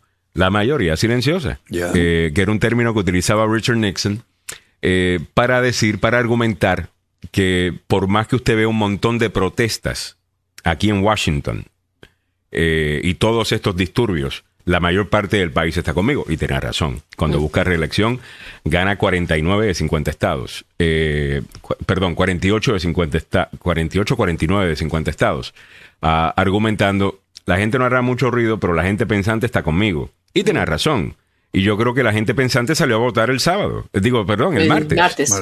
Y dijo, ¿sabes qué? No, no, no estamos con esta cosa de que el mundo se está cayendo, de que los Estados Unidos está destrozado. Eh, sinceramente, la data no, no, no demuestra eso. Hay otra cosa que deberíamos eh, discutir. En esto yo me equivoqué, ah, pensando de que el, el aborto realmente no hubiese sido tema. Eh, por lo menos en las últimas semanas me, me creí en las encuestas que estaba, que estaba viendo. Aunque ustedes saben muy bien que mi primer comentario cuando la Corte Suprema falló en contra de Roe versus Wade, mi primer comentario fue, se acaban de salvar los demócratas eh, de perder elecciones en, en noviembre. Ah, y eso posiblemente sea cierto con el Senado. Pero habíamos dicho que había encuestas que tenían el aborto allá abajo en la lista de temas. quinto lugar. Eh, no estaba en quinto lugar, estaba en segundo lugar. Yep. Fue segundo lugar. Yep. Mucha Así es. gente salió a votar el Partido Republicano por primera vez, ahora que tienen que lidiar con este tema desde un punto de vista, oye, esto es ley, eh, ahora esto es una realidad, lo que ustedes venían queriendo, que decían que apoyaban, ahora es una realidad, y ahora tienen que lidiar con eso. Y se dieron cuenta de que ahora tienen que hablar de que tenemos que suavizar nuestra postura, Oh, yeah. eh, tenemos que aceptar algunas excepciones, Yeah. eh, tenemos que aceptar quizás unos límites eh, de, de- de tiempo. Por lo menos esa conversación se está dando en el lado republicano. Vamos a ver. Porque los demócratas tienen algunas cosas que uno dice contra. Uno pensaría que ellos también dirían, oye, tenemos que suavizar parte de lo que nosotros pensamos en esto, lo que sea. Ese tipo de introspección no la hemos visto mucho en, el, en el Partido Demócrata. Veremos a ver si realmente dura en el Partido Republicano. Eh, Samuel, te cuento que en Fox News, eh, y Millie, eh, pero Samuel que, que, que vive para la política como digo yo, eh, eh, en Fox News eh, le tienen la guerra montada a Donald Trump. Oh, yeah. Ya. La narrativa es Ya, clara. ya. La narrativa es clara. Usted le costó la elección a los republicanos Oh, yeah. y Ron DeSantis es el líder. Ya, ya se Eh, cambiaron. sí.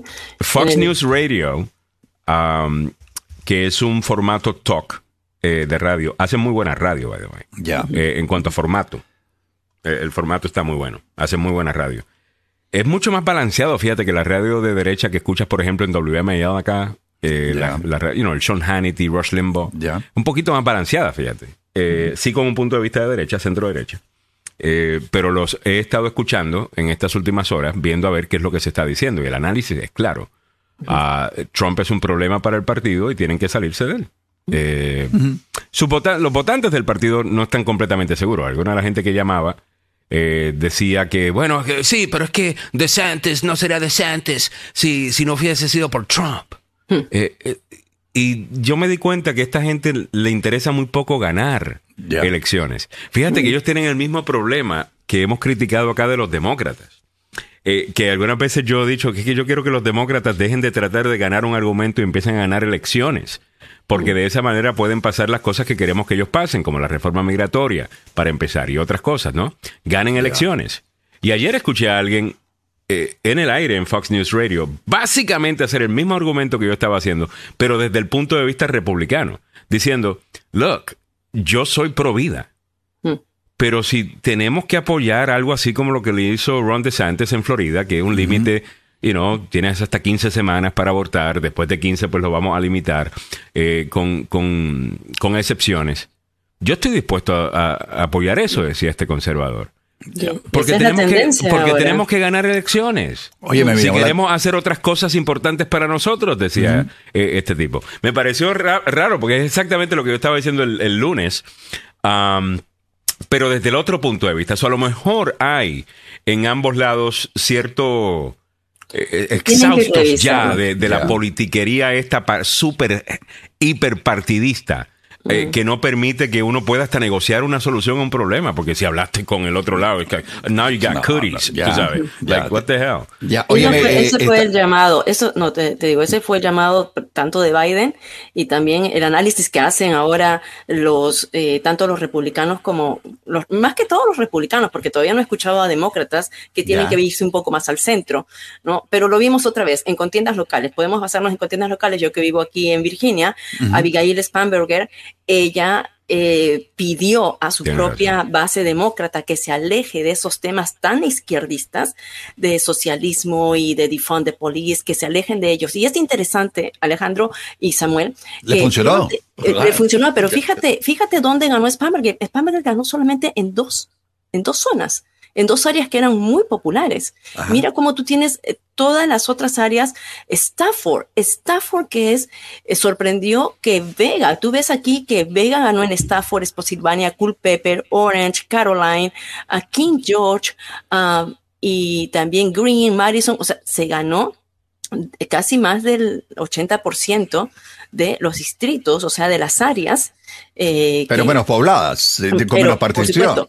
menos pobladas, Wow, que pero mira para ve. allá, Pero- pero- Fredericksburg. Ya. Fredericksburg mira. me sorprende. Spanberger plus 32. Oh, lo que ya. pasa es que ella es de Fredericksburg.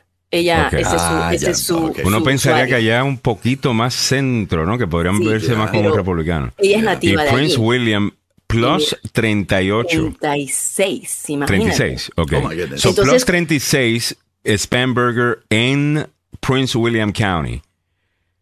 O sea, ok, so esos son eh, 77 77.240 votos. Así es. 36% de 77.240 votos, ¿cuántos son? Eh, disculpa, Ah, que te pida hacer matemáticas así. cuenta, Oye, Eh, pero- de- pero- hold on, Samuel, porque si no se nos va la línea de pensamiento. 40, como 28 mil tal vez. Ya. Como unos 28 mil. Eh, votos por ahí. A ver, saquen la, la multipliquen 36 por 7. Ah, Ya no tengo, no tengo cómo calcularlo. en este 28 mil votos. Ok, eso, aproximadamente como 28 mil votos. ¿Por cuántos votos gana Spanberger? El Por 10.000. total. 10 mil. Gana por 10 mil. Por 10 mil votos. So, obviamente la estrategia debió haber sido agarrar, bajar eso, eh, ese margen de Pues, 36 de Prince William County, por lo menos lograr a bajarlo a 15%.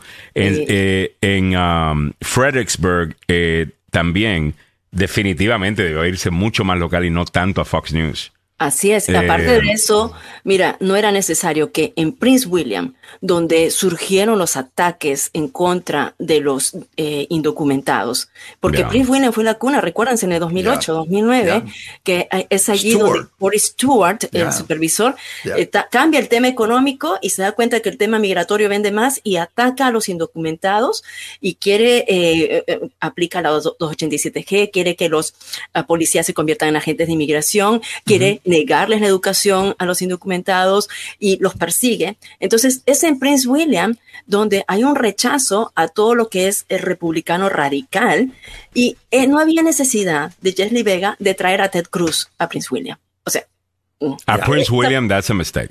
Eso fue, eso fue un error. ¿no? Y Spanberger, por supuesto, que tampoco, se para Spanberger es a nuevo. Lincoln nos trae el tema de que con la redistribución del distrito 7, Ninguna de las dos pudieron votar porque Jesly Vega no vive en, en, la zona, ni Spanberger, ninguna de las dos. Esto es una, o sea, Son ninguna de las dos está en el distrito, viven en el distrito que representan por el, porque hicieron el, cambio. Los demócratas eh, lograron hacer redistricting eh, y, crearon un nuevo eh, distrito congresional que, que, incluye ahora Prince William, que es súper eh, demócrata, aparentemente. Ampliaron, ¿no? O sea, el distrito ya existía, pero. Sí, le, añadieron, le, añadieron por lo menos 78 mil votantes eh, nuevos a un distrito y mayor la mayor cantidad de esos votantes son demócratas. Ah, está Ambos partidos lo hacen. En mi opinión, no deberíamos tener gerrymander, districts, en mi opinión. Eh, no, creo que es horrible para la democracia, pero tema para otro día. Adriana Gómez tiene un muy buen comentario. Dice, tienen una necesidad de figurar y de validación que ya no reciben. Cuando fui a votar, había una pareja de latinos con gorras de Trump, asegurándose de que la gente los viera. Yo creía que era prohibido hacer algún tipo de propaganda política en los sitios de votación, pero nadie les dijo nada. De hecho, creo que la gente los ignoraba.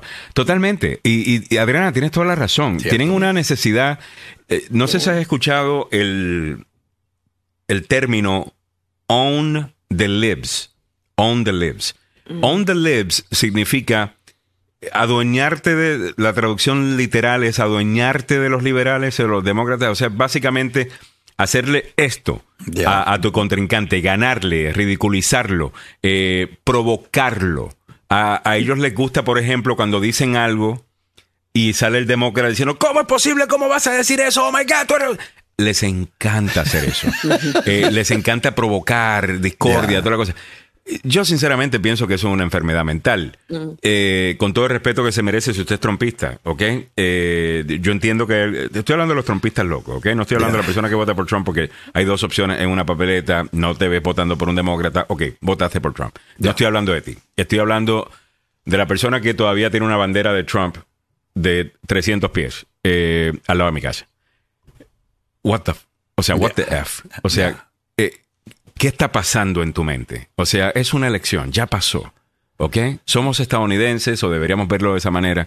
El presidente es el presidente de todo el mundo. Deberíamos apoyar al, al, presidente. Por ejemplo, yo no soy demócrata, pero yo tengo que decir que estoy muy orgulloso de algunas de las cosas que dijo ayer el presidente Biden. ¿Ok? Y eso no me hace partidista. Eso me hace honrar a mi, al país. En donde vivo, en donde resido, donde estoy criando a mis hijos, donde estoy criando a mis nietos, eh, en donde yo, al país que yo quiero ver prosperar. Eh, y, y, ya no sé, aquí hay una cosa que, estamos pasando como partidismo, que es hablar basura y mentira sobre el país después de que esto cause que la gente vote por tu candidato. Yo no creo que eso es bueno. Yo no creo que eso es bueno. ¿Usted piensa que eso es bueno? ¿Usted, no, ¿Usted permitiría que alguien hablara de su país? Así, si todavía estuviera viviendo, qué sé yo, en Colombia, en Perú, en El Salvador, en Honduras, en Guatemala, en México. Claro que no. sobre todo que alguien que venga de afuera, ¿no? Una persona que, que, no, que ni siquiera vive aquí, bueno, habrá estudiado y todo ello, pero que no tiene. No, no, me refiero, no, me estoy refiriendo de, de, votantes eh, que quieren venderme la idea de que el país Sí, claro. Eh, está siendo destruido por dentro y que aquí ya nada funciona. ¿Really? Ya. Eh, todavía los Estados Unidos es, los Estados Unidos. Y sinceramente, si usted ve las veces en la historia en donde ese argumento lo han querido hacer, mm. diciendo que ya va los Estados Unidos es Roma, Roma, ya, ya. ¿Sabes cuántas veces han hecho ese argumento? Oye, Y gracias a Dios siempre se ha podido, siempre se ha logrado eh, salvar. Yo no estoy diciendo que esto va, para, va, va a pasar siempre, no estoy diciendo que esto sea necesariamente un paraíso, yo no estoy diciendo que los Estados Unidos es perfecto, obviamente no lo es. Pero no sé, hay que hablar del país con cierto cariño y cierto respeto, cierta deferencia. That's all I'm saying. Eh, uno puede ser crítico y tener críticas constructivas, pero hay gente que cuando opina algunas veces de los Estados Unidos opinan desde un punto de vista de odio. Y ahora, antes se veía exclusivamente en la extrema izquierda, y ahora lo estamos viendo en la extrema derecha. Gente tomando el lado de Putin versus el lado de tu presidente. ya. O sea, qué poco patriotismo es ese. Eh, sinceramente, hablando de patriotismo, eh, déjame mostrar rápidamente el mensaje, parte del mensaje de Westmore de ayer. Y ah, con miedo de verme como partidista, eh, lo voy a mostrar igual. Porque me parece un buen mensaje. El hecho de que él sea eh, demócrata o haya ganado, no cambia el hecho de que esto es un buen mensaje. Um, y deberíamos resaltar buenos mensajes, deberíamos resaltar eh, co- cosas buenas. Y este es Westmore, hablando del patriotismo. Está. Patriotism is alive and well in Maryland, and it is alive and well in the United States of America, too. Él dice, el patriotismo está vivo, vivito y coleando en Maryland y en los Estados Unidos de América también. I grew, I grew up in a family of people who loved this country, even when the country didn't always love him back. Yo crecí en un hogar, y se me paran los pelos, de gente que amaba este país, amaba este país, incluso cuando este país no los amaba de vuelta. And my entire life has taught me that patriotism does not mean waving a flag around. Y, Yeah. mi, y mi vida entera me ha dicho que, que el patriotismo no significa agarrar una bandera y ondearla, eh, o de andar con una bandera para arriba y para abajo. Ya. It doesn't mean telling our neighbors that we're better than them. no significa decirle a nuestros vecinos que somos mejores que ellos. Eso le puede caer también a la extrema izquierda super woke, by the way, Eh, que, que que juzgan a todo el mundo desde una autoridad moral a la cual nadie puede llegar y solamente ellos tienen. Eh, yo creo que se iba para ambos lados por Sí. parte de, de, de Westmore. Patriotism isn't a boast. El patriotismo no es echárselas. It isn't self-righteous. No, es- ¿cómo cómo se dice self-righteous en español, Samuel? Self-righteous es una persona, de nuevo, moralmente superior. Superior, es moralmente superior. Una persona que se asume, eh, yo soy mejor que tú. Y mis intenciones son mejores que las tuyas. Yo soy puro, tú no. You cannot love your country if you hate half of the people in it. Tú no puedes amar a tu país si odias a la mitad de la gente acá. ¿Cuántas veces nos han escuchado a nosotros, a mí, decir eso aquí en el programa? Tú no puedes ser un patriota y odiar a tus compatriotas. ¿Me entiendes? Eh, eh, así que muy bien por Westmore.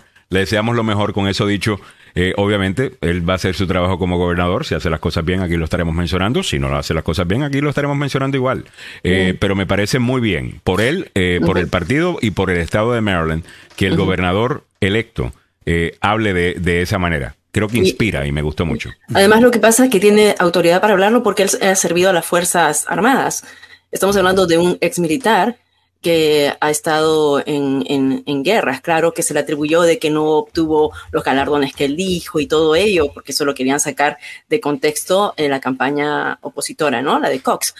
Pero entonces consideremos eso, o sea, viene de una persona, como, es como que si el, el abogado Maluf nos habla de patriotismo, pues él sabe lo que está hablando porque él ha sido, o- o- o ha sido boina verde. Igualmente, eh, Westmore ha sido una persona que ha estado en las Fuerzas Armadas y lo dice con convicción. Y, y lo hice con convicción, ha estado en las Fuerzas Armadas, pero también ha estado trabajando en, en la comunidad y el patriotismo es mucho más que simplemente eh, darte en el pecho y decir ¡America! Eh, No, that's, that's, Yeah. eso es nacionalismo, que, que otra cosa. Eh, el nacionalismo es eh, tú pensar que tú eres superior al otro. El Yeah. patriotismo es tu saber que estás en una comunidad, vive en una comunidad internacional, hay diferentes países, cada uno tiene lo suyo, y tú amas el tuyo, respetando a los otros.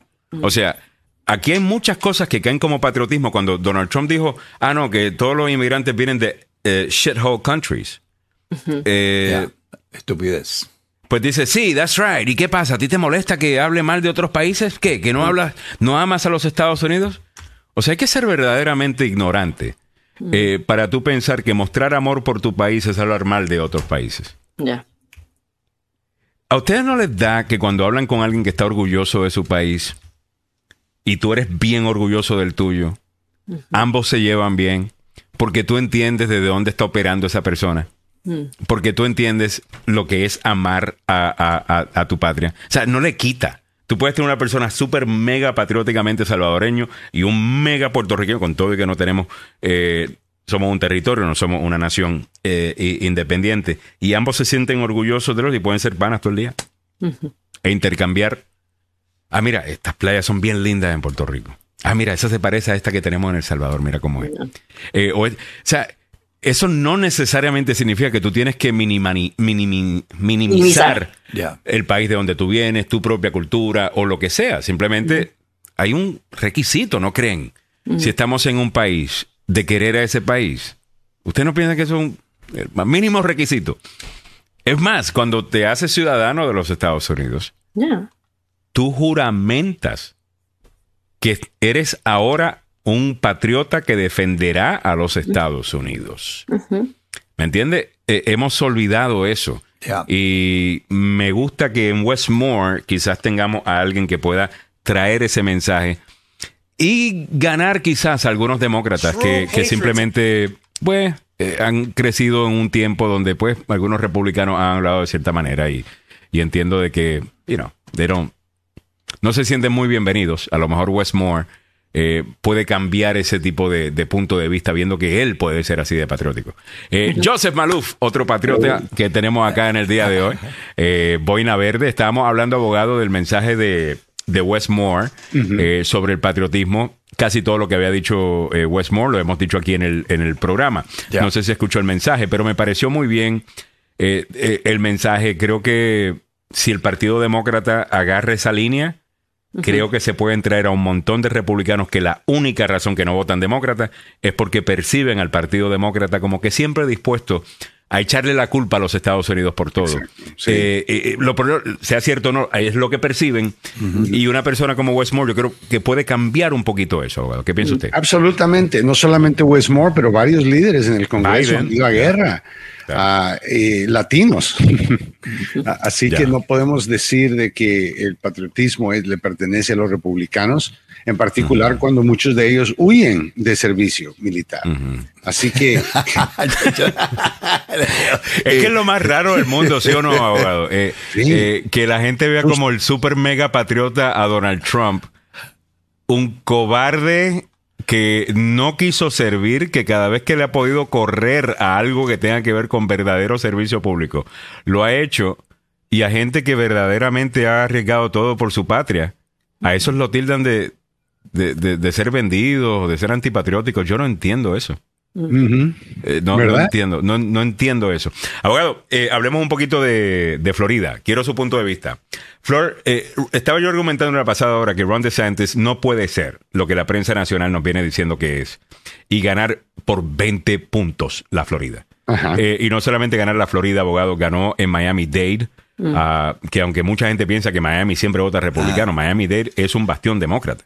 Ah, y venía votan- votando demócrata. Lo gana él también. Los demócratas de Florida están diciendo que el problema tiene que ver con el término socialismo por que supuesto. se ha metido en la política demócrata en los últimos años. Absolutamente. ¿Qué pueden hacer los demócratas, abogado? Porque yo creo que van a ser más. Retirar a latinos. Bernie Sanders es donde yo comenzaría. Pero él es independiente, imagínate. Lo oh, please, he's independiente. Come on, come on. Es lo que más me molesta, abogado. Él nunca ha dicho una palabra republicana. Ay, no, pero él se define That's como right, no, that's soy right. independiente, soy independiente. Claro, porque es socialista. Él antes Claro. tenía Claro. que ser independiente porque él verdaderamente es socialista y un socialista no podía tener el Partido Demócrata porque no le hubieran dado entrada Jamás.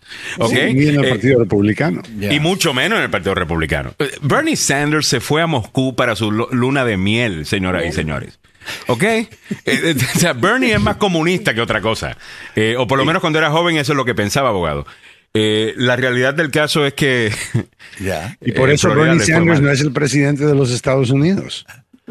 Ah, you know, porque eso no es lo que Estados Unidos está buscando.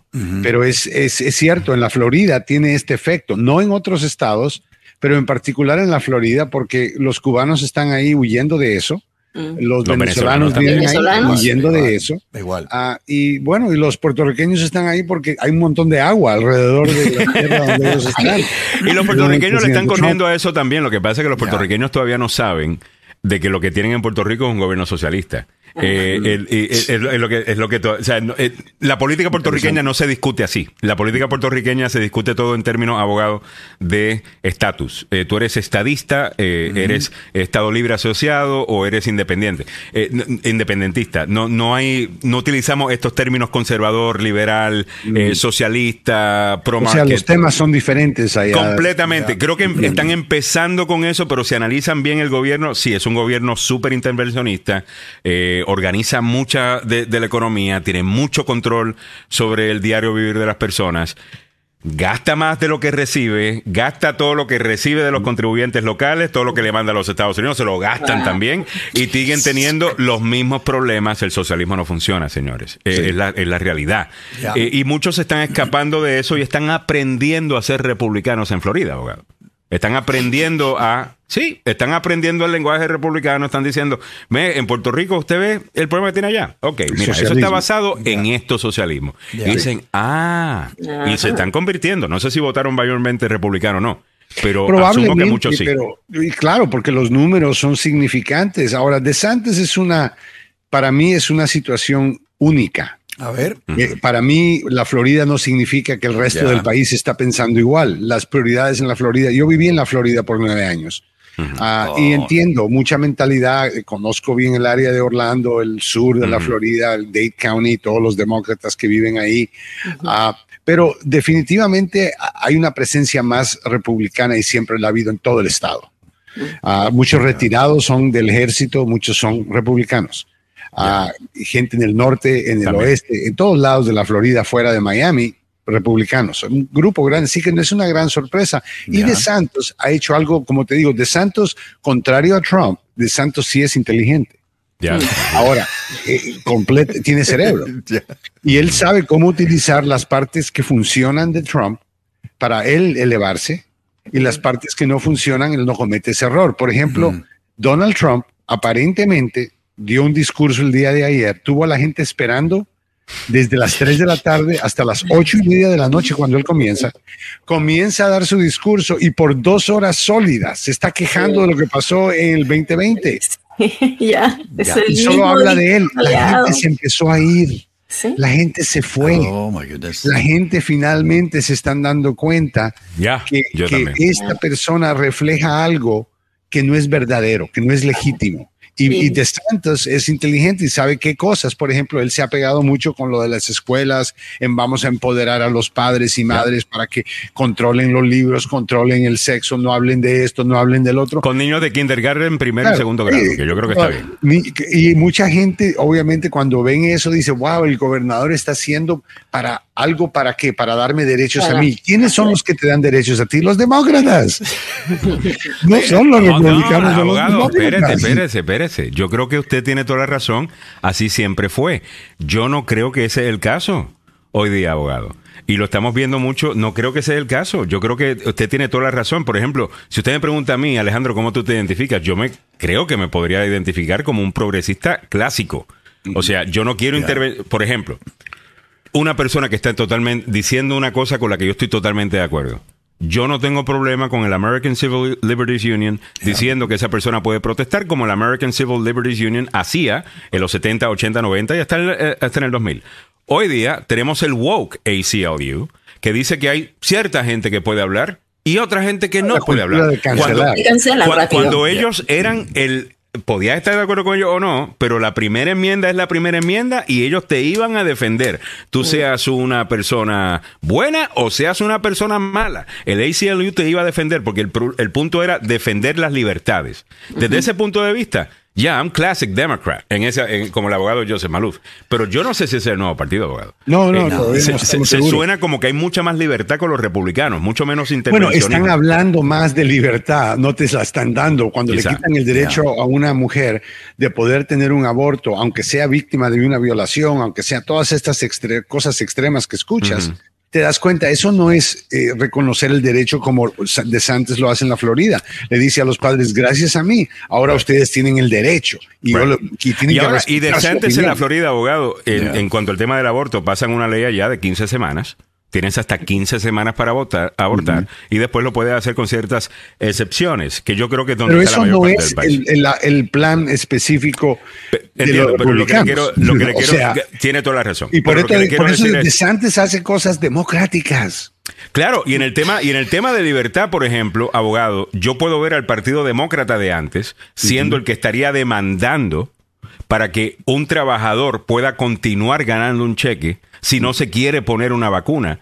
Versus lo que estábamos viendo ahora, que era el Partido Demócrata no, no, no, si no, si no tienes la vacuna que te estamos diciendo, no puedes trabajar. Exacto. Eh, Este era el partido del eso- trabajador. Ahora están tratando de controlar, bueno, podríamos decir controlar tus choices, ¿no? Todo. Puedes el choice de, si es el aborto, en los republicanos no tienes el choice, pero si no quieres inyectarte la vacuna, ok, está bien. right. Y el Partido Demócrata, o sea, todas, honestamente lo que deberíamos dejar de hacer es tratar de controlar a todas las personas que no somos nosotros mismos. Totalmente. Totalmente. O sea, el Eh, gobierno no tiene el derecho para hacerlo. Totalmente. Eh, damas y caballeros, eh, les quiero presentar lo que eh, puso esta mañana un pasquín en Nueva York en su página principal. Eh, creo que lo... Lo- al pasquín de Nueva York. Sí, un pasquín que se llama el New York Post. Es propiedad de, de don Ruperto Murdoch. Eh, Está que- retirando a Donald Trump en Fox News. Exactamente. News Solo para que Radio, tenga- solo para- Post. Eso Ah. es noticia. ¿Qué dice ahí? Toxic off the Trump. Eso es noticia, que este periódico que noticia. siempre ha estado totalmente al extremo, Toxic ahora Trump. está diciendo Ya. que Trump es tóxico, Oye. ¿no? Y Trump- No, no, no quiero decir, pero no hay cosa que el abogado Maluf o yo o cualquiera de ustedes que ha opinado aquí sobre Trump en los últimos seis años Ya. Wow. no haya terminado estando correcto en cuanto a los problemas que este señor iba a generar Ya. para el país. O sea, y continúa haciéndolo, mira, continúa totally creando. Mira, mira dónde hemos llegado ahora y qué es lo que va a hacer el Partido Republicano. Mira lo que pasó con Oz. ¿Sabes lo que está haciendo el buena gente? Le está echando la culpa, La culpa- a Melania. A Melania, sí, lo que decía. A Melania, que ella fue el que le dijo, ella le dijo a él. Ahora hablemos Es lo de que Melania. Maggie Haberman del no New York Times está Unidos. reportando eso. Eh, asumo que es cierto, Maggie Haberman, eh, Haberman es una muy buena periodista, una, seria- una periodista muy seria, se ha metido en problemas con la izquierda porque algunas veces le ha dado un beneficio de la duda a, a Trump y es ella la que re- lo, lo reporta, Maggie Haberman. ¿no? Eh, ella dice, como dice el abogado Joseph Maluf, de que Donald Trump está molesto hasta con Melania porque Melania fue la que le recomendó a Dr. Oz. La gente me está diciendo que cuando que, que Yo no Donald sabía Trump que le va a para, ganar. para nominar a un senador tienes que preguntarle a la inmigrante de. Ucrania a- o de Serbia o de donde sea ella, Serbia. de donde sea, de cuál país es, es su country. Ah, Jesus Christ. Pero- Abogado, ¿cuál es lo estaba escuchando ayer en Fox News un panel, eh, y es increíble en Fox News porque todavía tú sabes que ellos son como los políticos, que te dicen cosas a sabiendas que es para que cierta gente la escuche y lo aplaudan. It's called pandering. Le Ya. llaman pandering. Cuando tú estás diciendo cosas simplemente para ganarte aplausos de la gente. Y había uno ahí diciendo, no, pues yo creo que Donald Trump le gana a, a DeSantis en un, en, en un debate, se lo va a comer, eh, tal cosa. Yo no, Trump no es tan vivo, actually. Eh, eh, él insulta, y si Ron DeSantis quiere meterle cuatro garnatas a, a Donald Trump en, en el debate, lo primero que tiene que decir, Mr. President, with all due respect, you're the guy that thought Dr. Oz would Yeah. be a good Yeah. Republican senator. Eh, usted, el, y el- Herschel Walker. y Herschel Walker. Herschel Walker es hombre, pero con el doctor Oz, que es detestado por la base maga. Eh, el doctor Oz es todo lo que los MAGA odian de políticos estadounidenses y del restablecimiento estadounidense. Sí. Creído, eh, fino, Sin, ah, sin conexión legítima. sin conexión no legítima. de- del Estado, no, jamás se ha el ensuciado Estado. las manos con tierra, quizás como multimillonario, casas en Turquía, casas, tiene Right. 11 casas. Y que O sea, los MAGA Pensilvania. odian, los MAGA odian a, eh, es- eh, ese tipo. ¿Cómo fue lo que el, el plato ese de comida que él dijo que iba a ser? Un Crudité, fru- crudité. Un crudité. O sea, o sea, eso a mí me sonó. Yo decía, bueno, pero Dr. Oz podría ser demócrata. Eh, hablando Sí, de debería de ser el lead. el lead demócrata. El I'm lead preparing demócrata, myself a claro, crudité. quiero- mi crudité mi crudité lo quiero de ambos sexos. Santo. Oh my God. un crudité total. Oh. Abogado, eh, yo creo que DeSantis tiene para meterle sus buenas ganas a Donald Trump, específicamente ahora que está perdiendo respeto. Ah, No, mira, De Santos es alguien legítimamente inteligente. Ahora, que yo no estoy de acuerdo con las teorías de él y estas cosas que él hace a veces son cosas innecesarias, pero para quedar bien, para tener un, una- un pegue con tu gente. Y le ha funcionado. Los resultados son los resultados. Mire, si De Santos hubiera perdido las elecciones, no estuviéramos teniendo esta conversación. Pero no fue así. Ganó por 20 puntos, abogado. Y, y tenemos que comparar, y es la manera de 20 comparar puntos esto. sin la ayuda de Donald Trump, by the way. Y Donald Trump ganó el estado de Florida en 2020 cuando corre para reelección. Obviamente pierde la elección general, pero gana Florida. Y gana por tres puntos en contra de Biden. Ya. DeSantis gana por 17 puntos más. Ouch. ¿Ok? Por 20 puntos. O sea, la pela es contundente y lo hace teniendo una vicegobernadora latina, la- lo hace ganando votos latinos. Si tú me dices a mí un candidato que puede competir en diferentes lugares, una vez la, lo, lo conozcan y él va a tener que hacer un trabajo abogado de suavizar su imagen porque la prensa nacional lo tildan a él como un monstruo. Eh, eh, yo no puedo creer eso, abogado, y que, y, y- y que gane por 20 puntos en un estado de Florida. No, no, mira, que- la gente donde en la está bajando Florida- tanto votante demócrata a votar allá. Nadie mejor que la gente de la Florida que vive las consecuencias de sus acciones Totalmente. para poder saber si tenemos o no tenemos un buen gobernador. En Maryland tuvimos un buen gobernador, republicano, Así es. pero un buen gobernador y duró por ocho años, nada se rompió, nada quedó mal, nadie, nadie sufrió daños. Ahora tenemos a otra persona que claramente tiene todas las habilidades para poder ser un mejor o, o igualmente bueno gobernador. Así que eh, eso no importa qué partido sea, siempre y cuando sea una calidad de candidato. Doctor Ross no es candidato de, de, de nada, De nada. más que tal vez de doctor, pero no de político. Tampoco tienes a Herschel Walker, que, que yo no creo que sa- sabe leer, honestamente. Y si sabe leer es bien pocas palabras. Ah, Total. y él Ni, es ni- ni- senador. ni los textos que posible mandaban, senador. No, ni lo- Miren, a- a- hablando de eso, yo les comenté en la mañana de lo que decía Trump respecto a haciendo la evaluación, de que si sus candidatos que él apoyó ganaban era porque él los había apoyado, pero que si perdían era porque no, sabían, no supieron defenderse. Culpa de los demócratas, culpa de, culpa de Nancy, ¿Ustedes culpa escucharon del ese audio? de Nancy. a veces. Vamos, vamos a escuchar el audio para que ustedes. O sea, a usted se le va a caer la boca, porque a mí todavía se me cae la boca escuchando algunas cosas que dice. I think if they win, I should get all the credit, and if they lose, I should not be blamed at all. Páralo. Él te lo está diciendo Escuchen claramente que eh, este es el juego de él. Si yo gano las elecciones, no hubo fraude. Si pierdo, hubo fraude. Él Eso se no acaba es de decir, si ganan, es gracias a mí. I Y si think if they pierden, win, I should get all the credit, and if they lose, I should not be blamed at all. si ellos, escuchen esto, lo absolutista que es. Si, si ellos ganan, yo debo recibir todo, Todo. el crédito. Todo Ya. el crédito. Y si pierden, no debo ser culpado en lo absoluto, dice él. Eh, eh, pero es. Es- Oh, estos- este, este tipo fue presidente de los Estados Unidos hace un par de años. No, y- Sí, y, y entonces quiere que- ser presidente de nuevo y de por vida. He's a moron. Este- Es un idiot. wow, se me había quedado hace tiempo que, que, que, que no veía es una vergüenza. o sea, es- la es- estupidez. Sí, especialmente después de escuchar a Biden, Echa cómo hombre. él habla, cómo él se expresa, y de vez en cuando escuchas uno de estos news clips de- de- o escuchas a Trump hablar, te, te hace la, te, te das cuenta, te lo digo y no creo que es un secreto. Biden va a correr para presidente en el 2024 y Mm. Trump va a perder esa, esa la- yo no estoy seguro que Trump va a ser el nominado, pero si llega a ser el nominado, va a perder las elecciones de nuevo Hmm. Eh, es porque, o sea, esa es la idea de que la historia te enseña que si haces ciertas cosas y las repites, lo mismo va a pasar.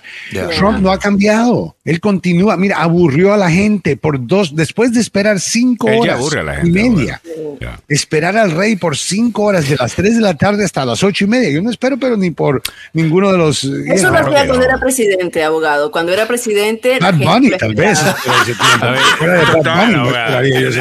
Pero te digo, es increíble cómo Oh puede decir algo así. Ahora, eh, Alaska nos dice, Trump amenazó a DeSantis de sacarle los trapitos al sol. Sí, Yo esa creo es que otra hay cosa. unas cosas, creo que ¿Sabes hay unas cosas financieras eh, con él, ¿no? ¿Te recuerdas que encontraron documentos en la posesión de Trump sobre el, cosas personales de Macron, el presidente de Francia? Ya, ya. Ahora te das cuenta, mira, mira cómo él utiliza esa información. Ah, yo le tengo todos los secretos, tengo un folder con el nombre de él. Si me traiciona, le saco los trapos al sol. ¿Eso es lo que usted quiere de presidente en este país? Lo que me hace preguntar, Marón, lo que me hace-. Lo que me hace preguntar, abogado, si cuando, porque él es así, él sabía que iba a correr para reelección, él sabe que Ron DeSantis, la estrella de Ron DeSantis, como dicen, viene subiendo de- desde hace rato. No me sorprendería que hace rato eh, hubiese enviado a alguien eh, en el IRS o alguien a investigar a DeSantis para tener un folder que pueda utilizar en contra él. Si acaso iba a, a tener un, un una contienda con, con- no, nada de eso me sorprende de Trump. La pregunta es si Trump realmente quiere esa pelea, Alaskan, porque Sí. yo creo que cuando el Partido Republicano de verdad se quiere, si alguien sabe jugar política sucia, es el Partido Republicano. y, y cuando el Partido Republicano de verdad se quiera desligar de este tipo, le van a dar una. Y te voy a decir, cuando vean por fin que salen los taxes de Donald Trump, ¿ok? La mano de Mitch McConnell habrá tenido algo que ver ahí.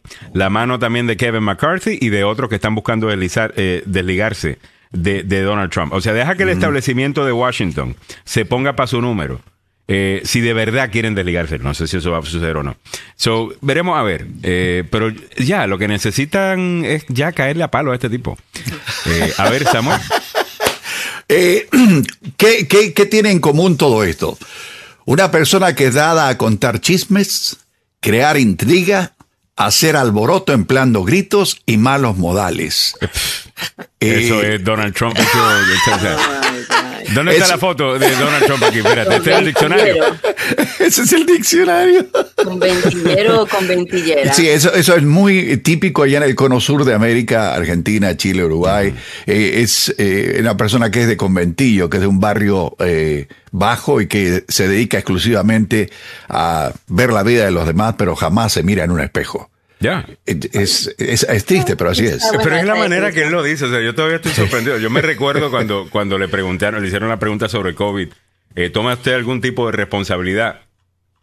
Ninguna. Ninguna. Eh, eso me pareció tan tan horrible políticamente. dicta- dictador, ¿no? Estilo dictador. Sí, sí. En el libro, en el libro Pero que decir, bueno, si ellos ganan, yo merezco todo el crédito y si ellos pierden, no me merezco ninguna culpa en lo absoluto. O sea, tú decir eso y seguir caminando, wow, ¿qué tipo de persona es esta? Ey, mucha gente dice que si el paciente se muere, culpa- eh, si se salvó fue Dios, si se murió fue el doctor. No, o sea, Abogado. Maluf, eh, dice por acá Francisco Brenes, Alejandro, no le menciones a el IRS a Trump, total, baile de un ataque el pobre. Yo. Eh, Jorge Pérez dice, el marero con dinero se le acabaron las ideas. ¿Y qué decir después de Steve Bannon y sus abogangsters? Me Abo gusta. Gangsters, me encanta el sus tema. abo Muy lindo, gangsters. Abo Ya. Gangsters. Eh, gracias, Jorge. Eh, óyeme, estamos llegando a ti gracias al abogado Joseph Maluf, la demanda más rápida del oeste. Si usted se mete en algún problema, no importa el que sea, ya sea un accidente de auto en el trabajo, negligencia médica, a usted lo iban a operar, no salió bien la cosa, hay un- posiblemente hay una demanda. Usted tuvo un accidente de auto, alguien le hizo daño, hay una demanda. En el trabajo, algo sucedió. Usted piensa que, ah, no quiero demandar porque, ¿sabe? Mi jefe me trata bien. Sinceramente me da una oportunidad, no quiero hacerle eso a la compañía. Es el seguro el que va a pagar.